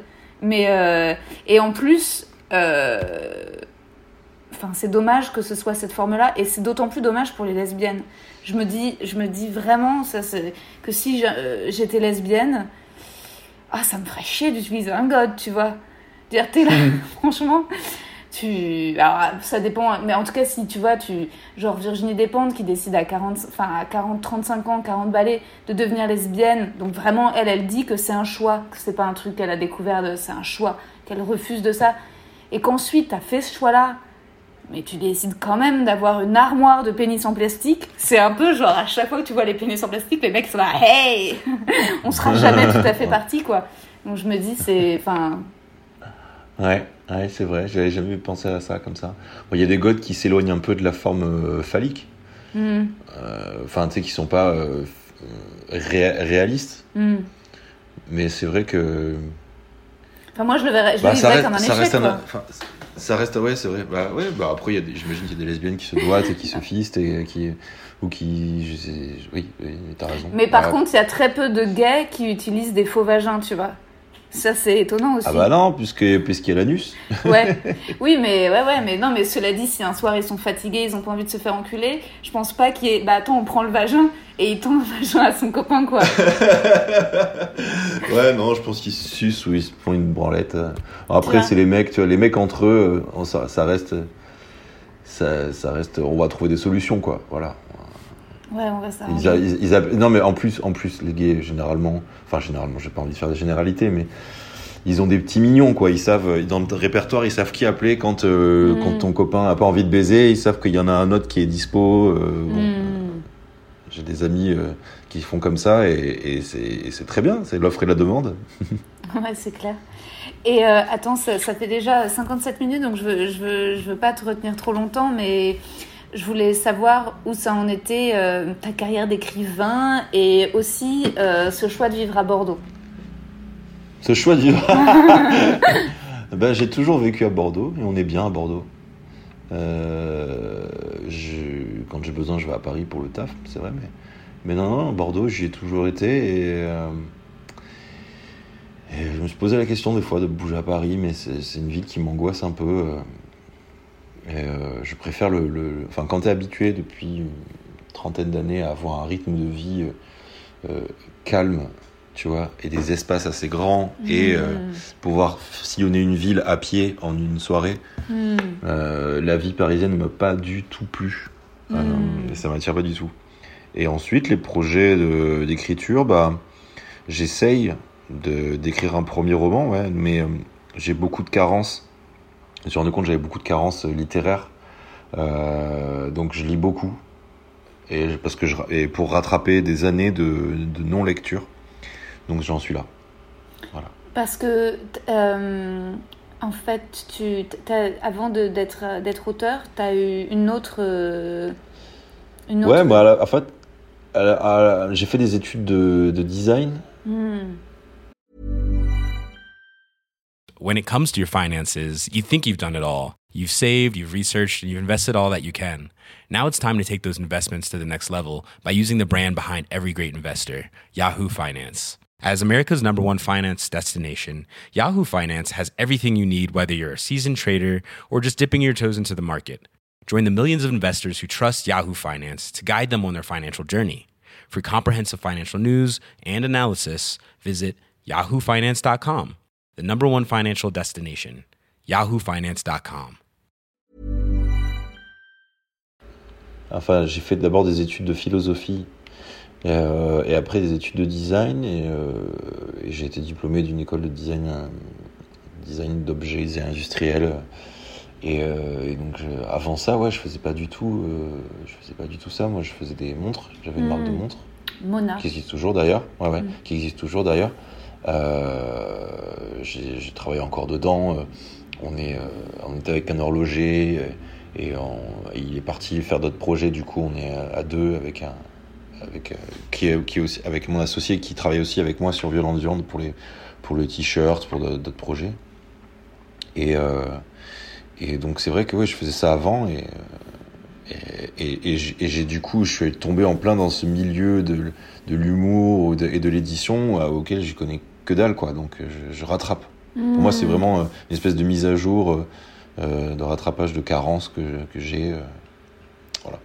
Et c'est, mais c'est vrai qu'on sent euh, ce goût du graphisme euh, parce que déjà l'été carré et la police, c'est, le, c'est beau aussi, c'est, c'est beau à regarder. Ça se voit que c'est étudié euh, aussi la façon dont les mots sont disposés. Et Ouais, ouais. Ça, ça, ça joue aussi, ça en fait quelque chose de, d'encore plus. ça en fait un objet agréable à, à lire. Et, euh, et puis même, enfin, je vois aussi que dans ce que tu partages en story, c'est souvent aussi c'est très esthétique, enfin, enfin que tu Ouais. l'image. Ouais, grave. Mhm. Mais euh, et d'ailleurs, mais autre chose, est-ce que tu penses que pour la vignette de l'épisode, je, on- genre tu serais d'accord qu'on utilise ta- la police violente viande pour faire un ouais un truc comme ça? Parce que Tout ce que tu veux. ah ok trop bien. Parce que je me disais d'habitude euh, autant d'avant le confinement, je faisais des selfies avec, mais là je me dis ça serait encore plus Oui, j'avais vu ça. plus, plus, plus classe d'avoir euh, Violente Viande, euh, épisode bonus, les mecs que je veux ken, ou un truc comme ça, si t'es d'accord. euh. Ouais, grave, grave. Puis après, euh, je peux te filer aussi. J'ai une, j'avais fait un shooting avec une, une photographe où j'étais. Elle m'avait mis euh, en espèce de, de, de queen de la nuit avec une perruque blonde et euh, elle m'avait maquillée et tout. Et c'était assez, c'était assez marrant, j'aimais beaucoup. Ah, génial Je pourrais te filer, je Ah peux te filer ça aussi si tu Ah veux. bah, Ouais, carrément, je suis tout à fait C'est mon côté, euh, c'est mon côté Beyoncé quoi. Tu vois, genre là, je suis euh, reine du bal quoi. Ah bah grave, ah ouais, ouais, non, non, tu, ouais. tu m'enverras tout ça et euh, c'est super. Et, et résultat, oui, non, pour revenir à l'écriture, est-ce que c'est pas... euh, moi, ce qui me bloque parfois dans l'écriture longue, c'est le fait de m'être habituée à une écriture courte, dans le sens où euh, je viens pas non plus directement de l'écriture. En fait, je, Ouais. suis comédienne, mais il se trouve que j'ai commencé enfant à tenir un journal intime, mais donc j'ai pris l'habitude d'écrire un journal, c'est-à-dire de, des pensées de la journée. Et jamais vraiment de me prolonger sur quelque chose de plus long. Et après, en, en- sur ma vingtaine, d'écrire des sketchs avec des copains. Et ensuite, euh, d'écrire du stand-up. Mais donc du stand-up, quand même, des pensées assez courtes, même si ça peut faire 10 lignes.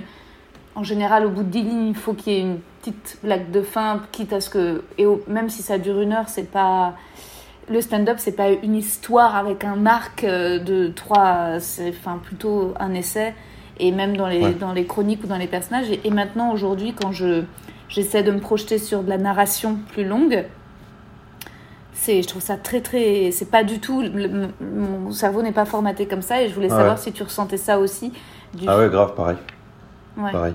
J'ai. euh, Enfin, on m'a fait beaucoup de remarques dans les. Parce que j'écris dans mon, dans mon coin, tu vois, et je me suis rendu compte que. Il fallait être vachement plus descriptif, ou alors il fallait euh, décrire un, un univers, ou faire attention à des détails, et c'est vrai que bah, c'est des choses que je fais pas quand j'écris des, des phrases courtes. Et euh, donc c'est ça, je l'ai ressenti vachement, et c'est pour ça que je lis beaucoup pour euh, comprendre les structures narratives de, des, des, des, bou- des bouquins, tu vois, et, euh, Mm. et comprendre. euh, des fois, je les, je les lis, mais tu vois, je, je- en fait, je, l'apprécie pas vraiment parce que je prends des notes en même temps, ou alors Mm. je souligne des trucs où j'essaie de capter un petit peu la, la structure pour voir, bah tiens, là, ça s'enchaîne comme ça, ça, ici, ça, il met que ça comme ça et tout. Et, Mm. et je- ouais, ouais, ouais, ouais, mais je comprends tout, à fait ce que tu veux dire. C'est euh, des fois, il y a aussi t'as la flemme d'aller dans les détails ou de raconter Mm. les trucs, alors que tu peux être ultra succinct, quoi. Mm, mm, mm, mm. C'est euh, Et en plus, ce que tu écris, mine de rien, finalement, c'est assez intime, puisque c'est- c'est c'est comme si c'était on avait accès à une pensée de Florian, euh, ou quelque chose qui fait rire Florian, mais, mais avec le personnage de Viande. Mais est-ce que tout d'un coup, de c'est difficile pour toi de dépasser ce cap pour rentrer plus, euh, plus férocement dans la fiction, dans la distance et de parce que j'imagine que tu es obligé de te détacher de, de, de, ton, de ta première émotion. Euh, Ouais, ouais. ouais. Ouais, ouais, ouais, ouais. C'est euh, c'est un travail, par exemple, euh, quand je. Enfin. Ce que j'écris en ce moment, ça traite beaucoup de, de ma jeunesse ou de, Mhm. De mon rapport aux, aux autres et aux hommes. Mhm. Et euh, il y a un travail à faire pour replonger dans les sentiments que tu avais à cette époque-là et euh, d'arriver à, à traduire une émotion, tu vois, à traduire, un, traduire en mots euh, quelque chose que tu ressens pour le faire ressentir. Et c'est vrai que j'ai pas besoin de faire ça par des posts. Mhm. Donc, en plus, généralement, les posts que je fais, il y en a que je mets du temps à écrire parce que je cherche la bonne syntaxe ou le bon mot. Et il y en a des fois, c'est juste une, euh, une, une, une fulgurance comme ça, enfin, pas au sens euh, Oui, oui. amélioratif de la fulgurance euh, intelligente, quoi. Vraiment, genre un truc qui est passé, quoi, et j'ai- rattrapé. Mhm. Euh, c'est. euh, ouais, c'est- particulier comme travail. Bah oui, donc résultat, en fait, c'est très, c'est presque facile pour toi. On sent euh, parfois dans une journée, tu peux faire quatre, quatre postes et donc euh, on se dit, bah, c'est que tu les ponds comme des, des, des petits, des petits pains. Et résultat, ça doit être euh, un entraînement plus difficile de te contraindre à une discipline de, devant ton ordi sans que juste sans que ce soit juste une, quelque chose qui, Ouais, ouais. que ce soit moins. euh, et, mais mais t'a- t'arrives quand même à te, à te fixer des horaires, à te, ou est-ce que tu te surprends toi-même, tu vas marcher, est-ce que tu. Ouais. Ouais.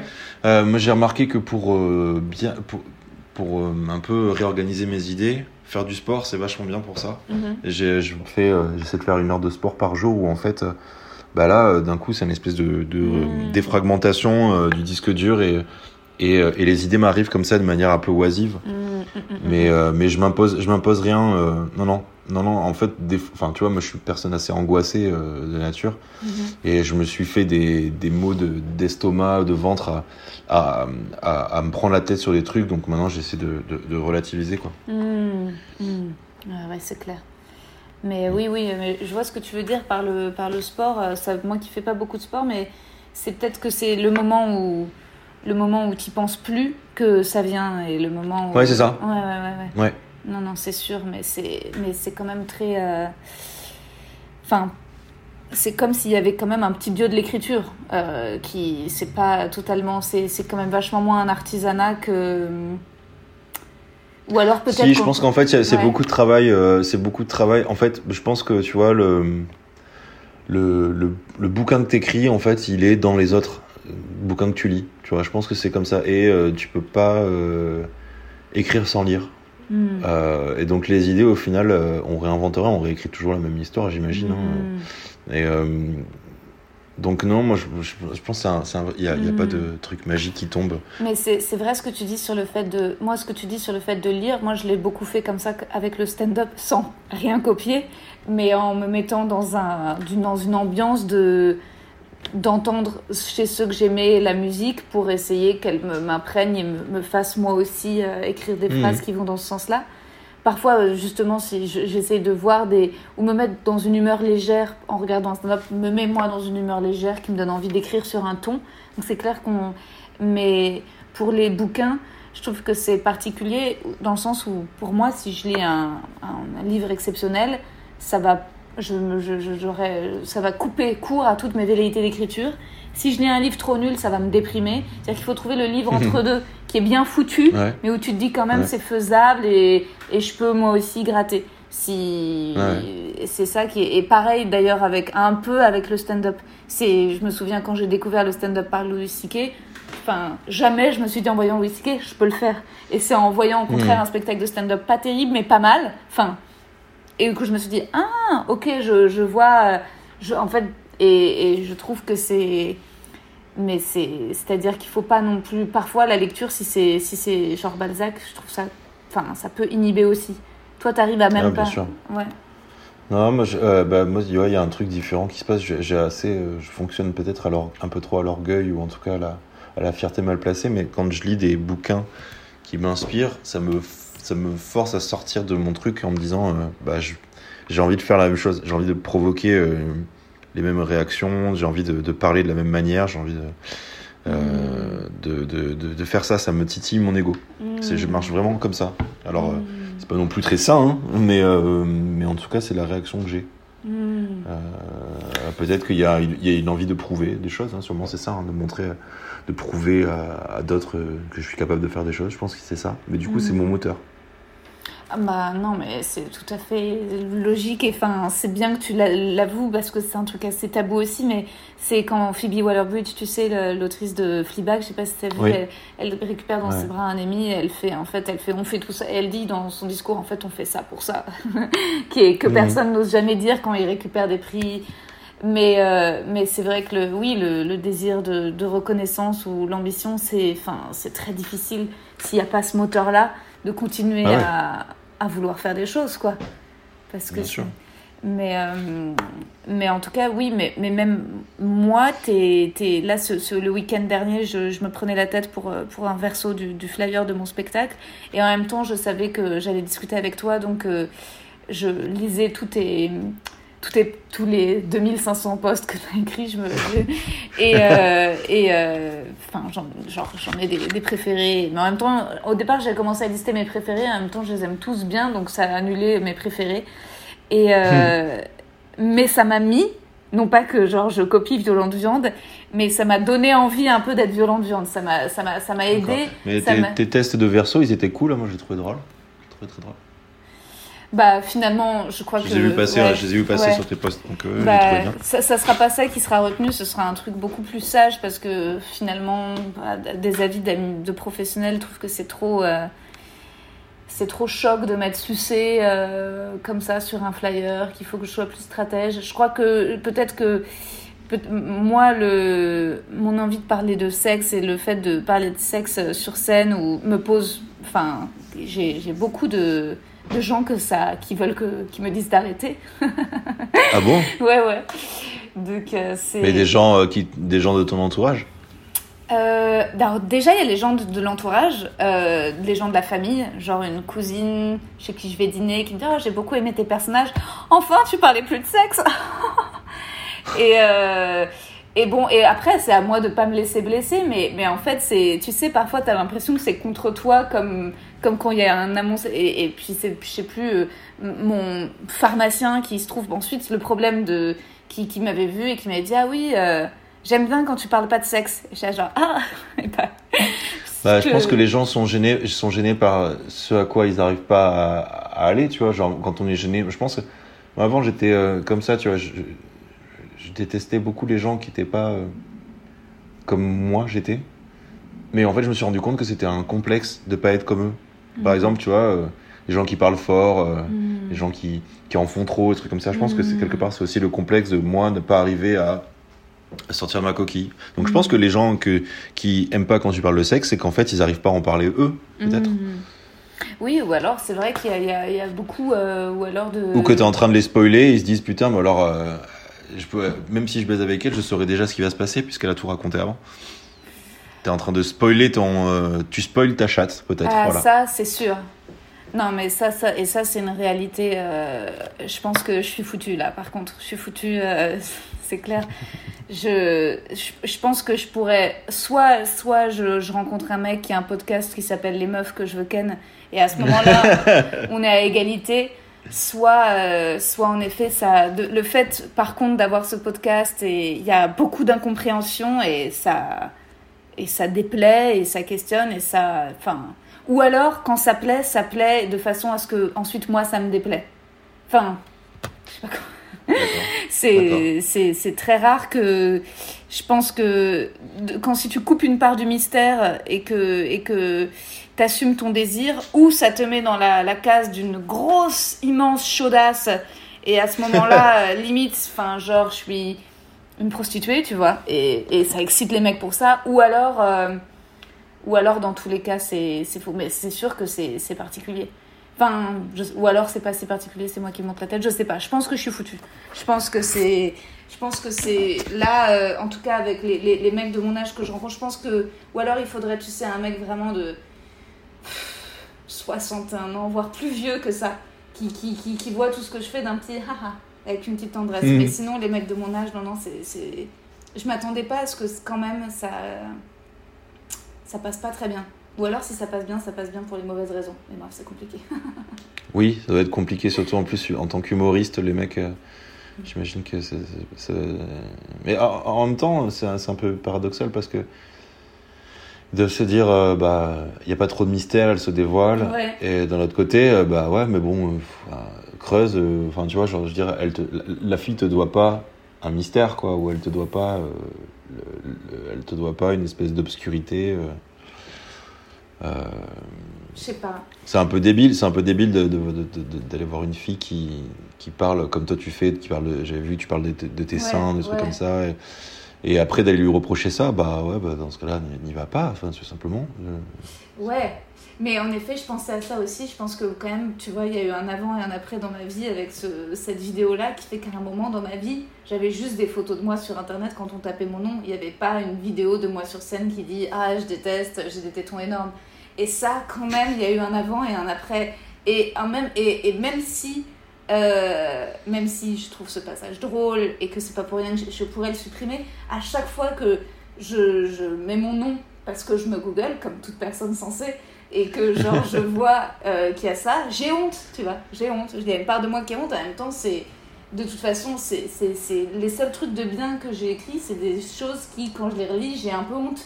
Mais sinon c'est pas c'est pas Ah pas- bah tu dois, tu dois- tu- grâce à toi, tu dois décomplexer pas mal de filles qui, qui Ouais. complexent sur les gros tétons, j'imagine. c'est clair. Oui non, c'est Et sûr. j'imagine qu'il doit y avoir des mecs un peu pervers qui, qui essaient de te draguer pour les voir, tu vois. Alors, ils sont où, tu vois? Ouais, ouais, ouais. Non, en fait, oui, c'est vrai. Mais, c'est, euh, mais de- en plus, après, je pense que c'est, c'est la question du stand-up qui est que Tu vois, Mm. c'est pas la même chose. À un moment, justement, je- de, de passer de comédienne à humoriste, c'est quand même très particulier, vu que justement, en tant que comédienne, t'es censée pouvoir tout jouer et t'es censée euh, être plus ou moins mystérieuse. Et ensuite, euh, humoriste, bah non, t'es censée. Et en plus, ce qui est drôle, c'est quand même le.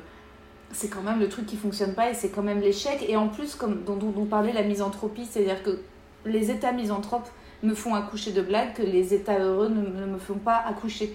Donc, Ah euh, bah c'est ouais, de plus en évidemment. plus compliqué. évidemment. oui, bien sûr. Ouais, grave.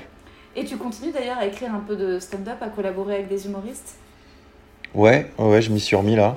Euh, Et, euh, et en fait, c'est très compl- moi, je- moi, c'est ce que j'aime faire, hein, c'est écrire pour les autres. Mais c'est vrai que le plus compliqué, c'est d'abord de, trou- de s'adapter au personnage et à son discours, sa manière de, de réfléchir, Euh, enfin au personnage scénique de l'humoriste. Et du coup, euh, non, je continue.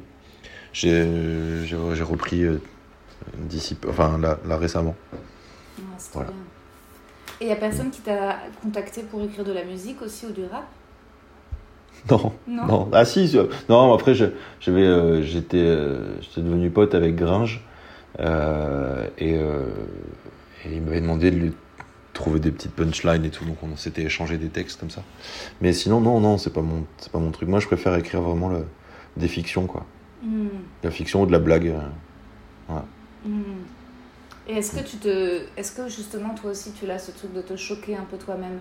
Est-ce que parfois tu. Ou est-ce que non, ça y était au-delà du- d'être choqué? Enfin, qu'est-ce qui pourrait te choquer toi? Ah, pas grand chose. Hmm. Les seuls trucs sur lesquels je suis sensible, c'est le, c'est les, euh, c'est les maltraitances d'animaux. C'est le seul truc que, qui me choque. Euh, après le reste, franchement, je pense que j'ai vu tellement de vidéos dans tous les sens. De, ça a repoussé mes limites de, de l'acceptable, tu vois. Genre, Hmm. il n'y a pas grand chose qui choque, quoi. Enfin, si, ce qui choque, après, c'est des, c'est des paroles, euh, des trucs hein, de haine, des trucs comme ça qui peuvent être choquants, mais, mais plus. euh, fait réagir, quoi. Mais j'ai jamais été choqué, genre, ah mon dieu, je veux pas voir ça, tu vois. Hmm. Hmm. Si, il y a un truc que j'ai- que j'arrive que je supporte pas de regarder. Le seul truc, c'est les vidéos où tu sais, les gens ils se font craquer des trucs en temps les trucs. Ah, c'est horrible. Ouais, c'est le seul truc que je peux, je peux pas regarder. Quand les vidéos où les gens se cassent la gueule et tout, et t'entends le bruit des craquements des os. Mais sinon, non, non, non, je, je suis inchoquable, je crois. Alors là, franchement, je, il m'en faut beaucoup. Et euh, est-ce que tu est-ce que tu es dérangé par les parce que c'est possible pour ça que tu vis pas à Paris par les gens qui se la pètent, les gens qui ont trop confiance en eux, est-ce que c'est un truc qui comment tu est-ce que tu es plus dérangé par quelqu'un qui a qui est en surconfiance ou par quelqu'un qui est dans un mal-être, un manque de confiance terrible? Bah après, ça dépend euh, comment ça les fait agir. Mais c'est vrai que ouais, je suis plus dérangé par les gens qui se la racontent. Hmm. Et j'ai, mais, mais, mais déranger, euh, ça me fait marrer, quoi. Parce que Mhm. tu, tu ressens leur, euh, leur demande, leur manque, tu vois, tu, leur- tu le vois direct. Et donc il y a un côté un peu, euh, un peu mignon. Et les, et, les, et les gens qui sont euh, en mal-être, c'est eux qui agissent généralement mal et qui deviennent des, des censeurs ou des donneurs de leçons. Mhm. Donc eux, c'est pareil, hein, ça peut devenir très, très, très malaisant, quoi. Hmm. Ouais, c'est clair. Mais c'est bien de. C'est bien d'arriver à être en, en résistance, en tout cas euh, face aux censeurs et face à. Hmm. Comment dire À se dire, bon, bah, si c'est ce que j'ai envie de raconter, je le raconte et, et, et- et va niquer ta mère quelque part. euh, Eh oui, grave. Ouais. Ah oui, grave. Et euh, ouais, bien sûr, évidemment. Ouais, il faut pas oublier de leur dire d'aller niquer leur mère, surtout. Hmm. Ah, attends, j'ai préparé des petites. euh, juste des- le, le petit questionnaire de Proust euh, pour finir. euh, C'était ok. C'est un peu cheesy, mais en fait, j'aime bien, je trouve que ça, ça vieillit. Alors, la qualité que tu préfères chez un homme? Euh, la fidélité. Et ça peut tout à fait être la même réponse, mais est-ce qu'il y a une qualité que tu préfères chez les femmes? Le cul.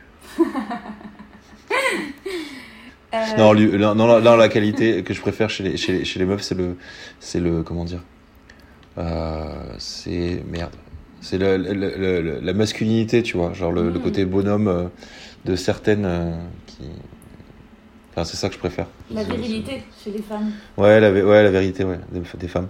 Mhm. Et d'ailleurs, est-ce que tu trouves que c'est plus beau les culs ou les seins? Les culs. Putain. Ouais, moi je suis plus type, team cul, ouais. Ah ouais? Ouais. Bon, bah, ça me console, ça fait qu'on n'aurait jamais pu être ensemble, je pense. je, je pense que les, les, les, les femmes qui. Les femmes qui ont un beau cul, ne- en tout cas, ne sont certainement pas d'origine de, Non, non. de l'Est. J'ai pas, dit- pas dit les femmes qui ont un beau cul, je, trouve, je dis les culs, je les trouve plus beaux que les seins. C'est différent. Je veux dire, euh, pour moi, euh, n'importe quel cul est beau, tu vois. C'est ça que je Ah dis. ouais? Eh oui, oui. Même un cul de vieille grand-mère, euh, tout flasque. Mais oui, on peut s'amuser, on peut faire plein de choses avec un cul. C'est génial. Hmm. Ouais. Ah, tu vois, j'avais jamais eu cette perspective sur les culs. Ah si, si, si. Ah si, si, si. Hmm. Je trouve. Après, ça engage que moi, hein, mais je trouve. Euh, le principal trait de ton caractère Euh... euh, je dirais asocial. Ce que tu apprécies le plus chez tes amis Leur argent Ton principal défaut Euh... Je crois que je suis rancunier, ouais. Hmm. Hmm. Ton occupation préférée Euh... Boire du vin. Vous faites des week-ends avec une égonde où vous allez vous baigner, vous mangez des moules, vous buvez du vin, vous profitez de l'Atlantique. On fait... Alors, on fait pas forcément ça, mais, euh, mais euh, j'ai beaucoup d'amis qui ont des bars, et euh, du coup, on se fait souvent des soirées à boire du vin, à manger des... tout, ce qui est, tout ce qui est produits laitiers. Waouh, des Ouais, fromages voilà. et tout. Ouais. Trop bien, ça me donne envie de descendre un week-end à Bordeaux. Ah bah à Bordeaux, ouais, c'est la vie. Ah ouais. Quand j'étais petite, mes parents avaient, on, enfin, on avait une maison de campagne à, près de Soulac, à la Mélie. Ah ouais, bah moi je viens de Soulac. Mais non, Eh si, si, si. Je connais très bien la Mélie, ouais. c'est fou. C'est fou. Personne ne connaît la Mélie. C'est Ah. Bah, mais moi je connais, je connais la Mélie. ouais. Oh waouh. Bon, je sais sur quoi. Elle était vers où votre, mais- elle, elle était vers où votre maison de campagne? Ah bah alors euh, donc tu vois euh, donc il y a la Mélie, la mer avec Ouais. euh, les, les voilà, le tout machin. Ensuite tu vas bah, il y a une grande rue qui va plus loin, il y a l'hôtel des Pins sur la droite. Ouais, ouais, et ouais. puis ensuite ouais. tu vas plus loin et en fait il y a une espèce de grande Ouais. route qui va qui va Ouais. vers une forêt sur la droite et ensuite c'est c'est des Mhm. dunes et on avait une toute petite maison, toute petite maison. Ok. Et en fait, il y avait on avait des voisins qui avaient un chalet. C'était très moche. Ils avaient une espèce de chalet, en, tu vois, peut-être une espèce de chalet en bois. Et ils recevaient des gens dans leur, dans leur euh, jardin qui avaient des camping-cars, des tentes. Et genre un chalet en bois de montagne, mais à la mêlée. Ouais, c'était ridicule. D'accord. Et, euh, ouais, je vois pas là. et mes parents les détestaient. Et, euh, et résultat, donc j'avais. Il s'appelait comment? Je me souviens plus comment ils s'appelaient, mais je sais que j'avais mis une lettre, j'avais mis dans leur euh, grillage de jardin avec ma petite sœur et une amie de ma petite sœur, j'avais écrit une lettre de menace. Vous allez mourir ce soir à minuit, signé Jacques Chirac. et tu vois, avec une écriture d'enfant. Et ils étaient venus voir mon père en tenant la lettre. Et ils rigolaient pas du tout. Et ils étaient super choqués. Et donc, résultat, mon père avait dissimulé un fou rire pour qu'on s'excuse de la lettre de menace euh, aux voisins. Mais euh, non, je l'ai détesté, mais par contre, cette maison, c'était extraordinaire. La mer, c'était, Ouais. tout, était, enfin, tout était beau, c'était, la Mhm. nature. Enfin, je me- Et résultat, en plus, ça a développé chez moi un vrai sentiment de supériorité qui est que je peux me baigner dans l'eau froide. Euh, Oui. et ça, les... j'ai pas de Eh oui. respect pour les gens qui disent Ah, c'est trop froid, je me baigne pas. C'est... Je peux Ah pas oui. respecter ces gens-là. Hmm. Euh, ton idée du bonheur Euh, je sais pas. Je crois que. euh, Bah, si, le- l'idée du bonheur, c'est une soirée entre potes. Ouais, voilà, c'est ça. Euh, J'ai pas de truc précis. Quel serait ton plus grand malheur? Euh, Je pense que ça serait euh, perdre la vue. Parce qu'on est dans une société tellement visuelle que ce serait tellement nul de plus rien voir. Je pourrais plus. Je pourrais. Ouais, bon, tu vois différemment, mais en tout cas, je pourrais plus voir les films. euh, tu vois, genre, je serais obligé d'avoir quelqu'un qui me parle pour me raconter. Alors là, il fait ça. Non, non, ce serait horrible. Hmm, Quelle idée d'être aveugle. c'est ton Quelle, drôle d'idée d'être aveugle. Ouais, ouais c'est ça, je sais pas. Après, il y a plein d'autres trucs. euh, perdre l'usage de- des mains ou des jambes. Hmm. Voilà. si tu n'étais pas toi, qui voudrais-tu être?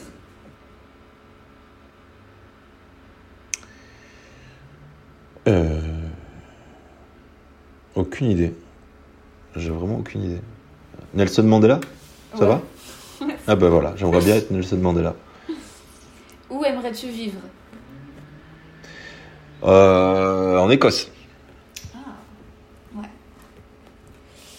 Euh, ta couleur préférée?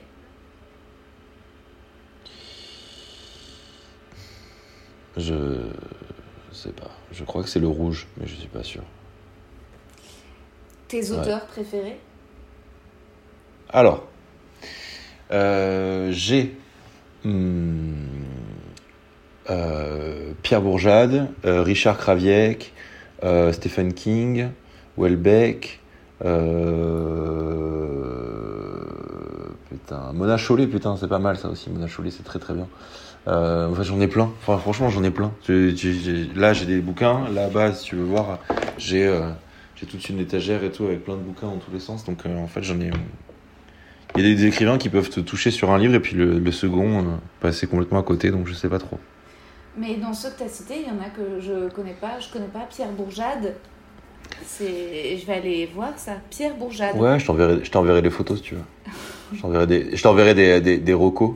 Ah bah grave, carrément. Ouais. Mais Mona Chollet, bien sûr, je connais, c'est génial. C'est, c'est, c'est formidable, c'est vraiment extraordinaire. Euh, Enfin, déjà, je Olivier. détestais les magazines, mais, mais après, j'en ai plus du tout acheté après avoir lu ça. Et après, ça n'empêche pas que, même après avoir lu Mona Chollet, c'est ce qui est suffisamment intelligent chez Mona Chollet, c'est qu'elle dit pas que. Enfin, on reste prisonnier de l'esthétique et, euh, comment dire, de la vision du beau, euh, entre guillemets, commercial et capitaliste, mais quand même ouais. on est moins. Enfin. Moi, je suis là, j'ai pas du tout fait les soldes et je sais que j'ai. Je sais que j'ai trois vêtements et qui sont pas. Enfin. Et en même temps, si, si, si je suis pas complexée par rapport à ça, c'est en grande partie grâce à Mona Chollet, quoi. C'est que c'est presque plus Bah ouais. anticapitaliste que féministe, je trouve, parfois, ces bouquins. Ouais, ouais, ouais. Bah, euh, après, tu vois, genre, j'ai pas fait la distinction entre les auteurs qui me provoquent des émotions et les auteurs qui me font réfléchir. euh. Donc, c'est vrai que. Mona Chollet, pour moi, c'est pas du tout la même chose que, par Mm. exemple, ce que me provoque un Stephen King, tu vois. Hmm. Mais c'est vrai que. Mais dans, dans cette catégorie-là, de, de, de, de, livres à idées, comme ça, Mm. ouais, il y a quoi? Il y a Olivia Gazalet aussi, que j'ai beaucoup aimé. Olivier Gazanet Oli- Olivia Gazalet, qui, qui avait fait le mythe de la virilité. Et euh, euh, aussi euh, Suzanne, Suzanne Fa- Faludi euh, avec Backlash. Mais c'est pareil, tu vois, c'est juste, ça, ça- ça t'a- ça t'apprend des idées, quoi. Bon, c'est pour ça que je- après je, je fouille un petit peu. Mais franchement, tu vois, c'est un peu comme dire, euh, c'est quoi ta musique préférée, quoi? C'est bien tellement. sûr, bien sûr. Mais bon, Welbeck, moi aussi, je suis, je comme toi, Welbeck, je trouve que c'est, enfin, c'est, magnifique. Mais c'est hyper, euh, hyper romantique. Euh, alors là, je, je, je ne sais plus, j'avais discuté avec un, un ami de mon père qui écoutera peut-être euh, cet épisode de podcast, qui, euh, qui est un grand, grand mixeur son, que j'aime beaucoup et qui est très drôle. Et la dernière fois qu'on s'était vu, ou je sais plus, non, c'était on va peut-être se revoir bientôt, mais on s'était vu en vacances et, et je lisais Sérotonine et il me disait mais t'aimes? Et je disais bah oui, je trouve que c'est magnifique. Il me disait ah ouais, ma femme a pas pu. Elle trouve que c'est insupportable. Et, et j'étais genre ah bon, moi, pour moi c'est le bouquin le plus romantique de Welbeck, Sérotonine quoi. C'est tellement. euh, Et puis c'est drôle. Ah, Ouais, ouais. Après, j'ai j'ai beaucoup aimé aussi euh, plateforme et, euh, et, euh, et les particules élémentaires. Oui. Justement, je trouvais que l'attachement qu'il avait à cette, à- aux femmes, comme il décrit, est, euh, il, est, il est assez fort quoi, quand on supporte la perte. Mais pour ça, il y avait un autre truc qui était pas mal romantique, c'était Arvan Larère. Mais j'ai plus le nom. J'ai plus le nom, je pourrais t'envoyer aussi la ref. Enfin, il y en a vraiment plein. Il y en a vraiment plein. Euh, Tu vois, genre, euh, moi j'adore Pierre Guillotat aussi. J'aime beaucoup aussi Chris Offutt. C'est un, un écrivain américain et ça touche. euh, Ça se passe dans les Appalaches et moi j'aime beaucoup les histoires avec des laissés pour compte, tu vois, genre vraiment des, des gens qui sont un peu des pecnos, quoi. T'as euh, Harry, Harry Cruz aussi qui traite vachement de. Et puis euh, Bukowski, quoi. Moi j'ai- pratiquement tout de Bukowski donc. euh, Donc là je pourrais t'en parler des heures, quoi, tu vois.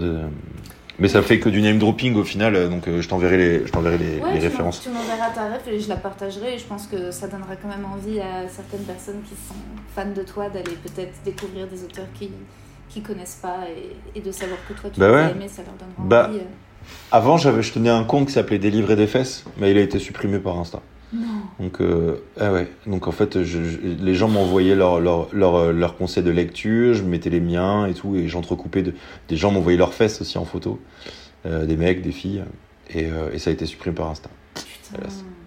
Ouais. Alors j'avais une belle collection de, de popotins, poilus, pas poilus, bronzés, pas bronzés, et, euh, et, et plein de, de refs. Et puis c'était intéressant de découvrir les lectures du moment des gens, quoi.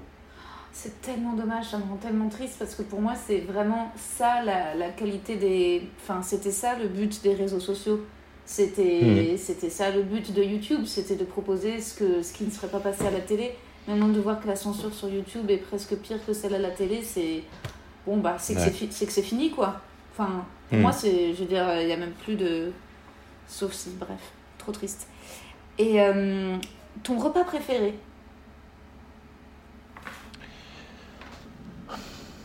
Tout ce qui est à base de truffes. Ah ouais Ouais. Ah oui, ah oui, ça c'est clair, les truffes, c'est trop bon.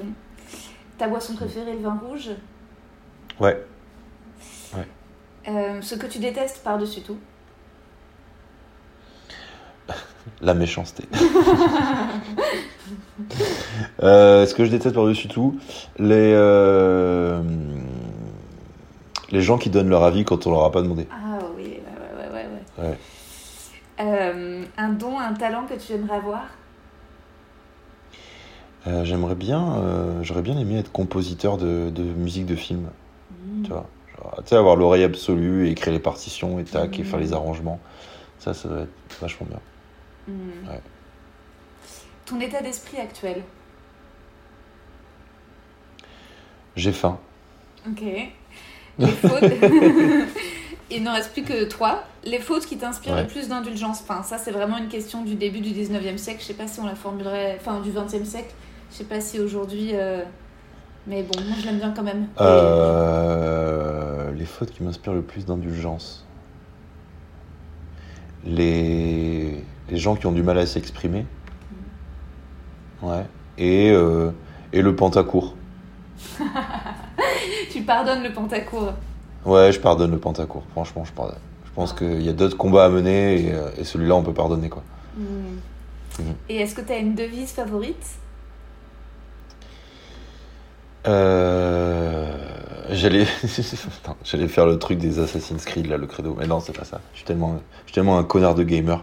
Euh... Si, il y a un truc de Bukowski qui est cool, c'est euh, trouve ce que t'aimes et laisse-le te tuer. Et ça, je trouve ça pas mal. Oh, Parce que les gens, se les gens se retiennent beaucoup. Et je trouve que l'excès, c'est...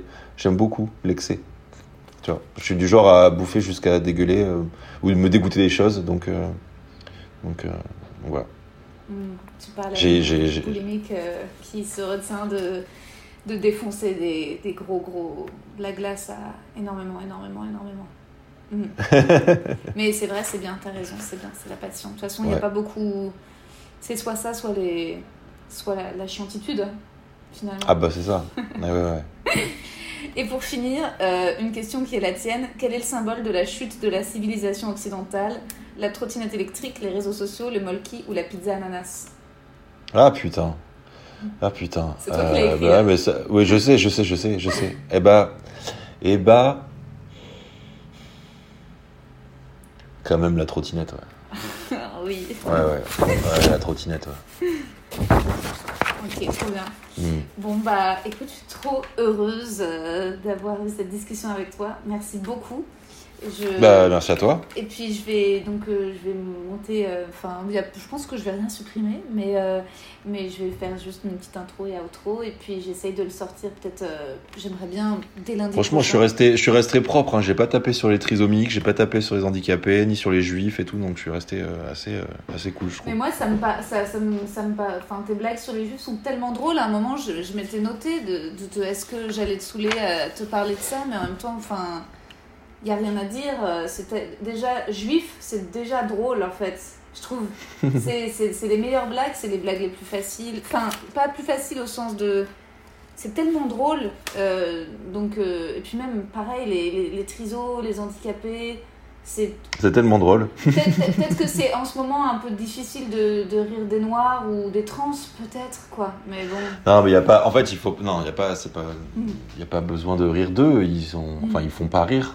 Moi, ce qui me fait rire, c'est les gens qui. Ouais. S'ils ont des bonnes blagues, s'ils ont des bonnes blagues, c'est marrant. Mais non, non, non, c'est plutôt les gens qui soit. Ce qui me fait rire, c'est les gens qui ad- euh, qui a- qui euh, s'accaparent leur combat pour se donner une bonne conscience ou tu vois ou qui. Ouais. C'est ça qui c'est ça qui me fait rire plutôt. Bah oui. Mais après, en soi, un trans ne fait pas rire, euh, un noir Non. non, plus. Je veux dire. Euh, Un Euh, juif, mais, et mais un juif, oui. Un juif te fera Mais un juif, oui. Bah, un juif, oui, c'est marrant. Mais parce que c'est, moi, c'est les comportements qui me font marrer, quoi. Quand je, quand je vois des, quand je vois des séfarades, euh, qui sont très dans le cliché et tout, qui sont super, moi, c'est ça qui me fait marrer, tu vois. Ou quand je vois un trisomique, euh, qui, euh, qui devient mannequin, ça me fait marrer. Je- on en est là, quoi. Hmm. C'est marrant. C'est vrai que c'est drôle. Non, mais cela dit, moi, les séfarades me font pas du tout marrer. euh. les séfarades sont au juste que la trottinette électrique est à l'humanité, tu vois. Vraiment. C'est vrai qu'ils ont un côté clinquant. Ils brillent. Ah, voilà. ouais, Non, mais c'est une ratée. C'est une ratée et ça n'en finit pas, quoi. C'est un mouvement qui s'est pas arrêté. Il y a des choses qui, euh, au milieu, après les années 90, on n'en a plus entendu parler. Mais t'as toujours des séparades, quoi. c'est ça qui est fatigant. Ouais, ils sont marrants. Voilà. Bah, merci beaucoup Florian et, euh, et puis je, je, je t'écrirai un mail pour te redemander pour le, le- la vignette et te demander les Oui, photos. oui, bien sûr. et Bien puis, sûr. Et puis aussi, euh, en effet, pourquoi pas ta liste de, de recos euh, et même, Carrément. voilà. De reco. Ok, trop bien.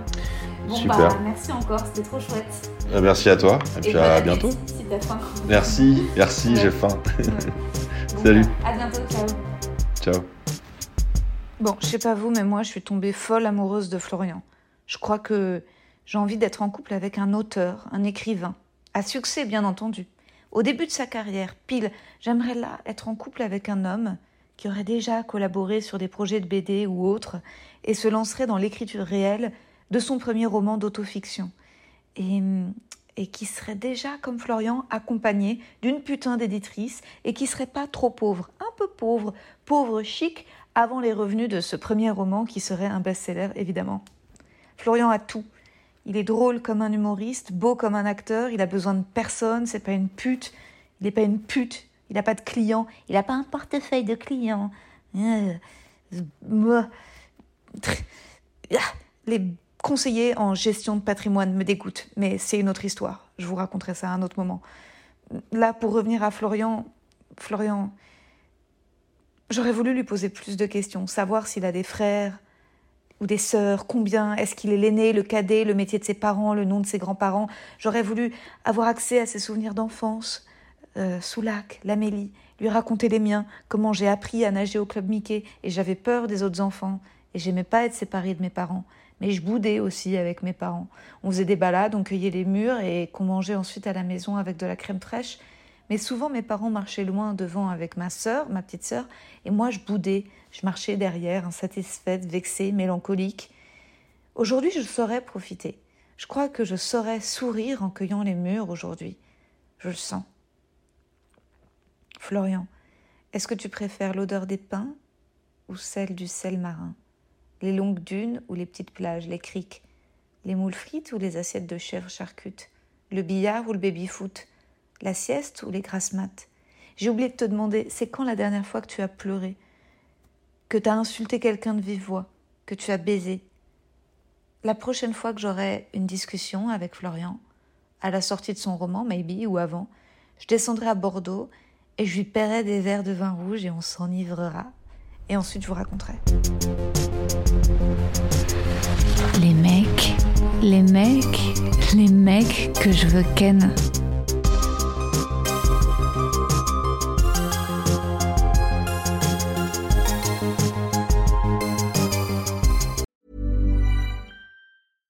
When it comes to your finances, you think you've done it all. You've saved, you've researched, and you've invested all that you can. Now it's time to take those investments to the next level by using the brand behind every great investor, Yahoo Finance. As America's number one finance destination, Yahoo Finance has everything you need, whether you're a seasoned trader or just dipping your toes into the market. Join the millions of investors who trust Yahoo Finance to guide them on their financial journey. For comprehensive financial news and analysis, visit yahoofinance.com, the number one financial destination, yahoofinance.com. Vous avez aimé cet épisode? N'hésitez pas à le dire en faisant une petite story, en taguant mon compte et celui du podcast, at que je veux ken sur Insta. Vous pouvez également soutenir mon travail en venant voir mon spectacle, en lisant mon livre et en commentant sur YouTube les replays vidéo de mes chroniques sur France Inter. Je suis tous les mardis dans Zoom Zoom Zen. Merci, bisous.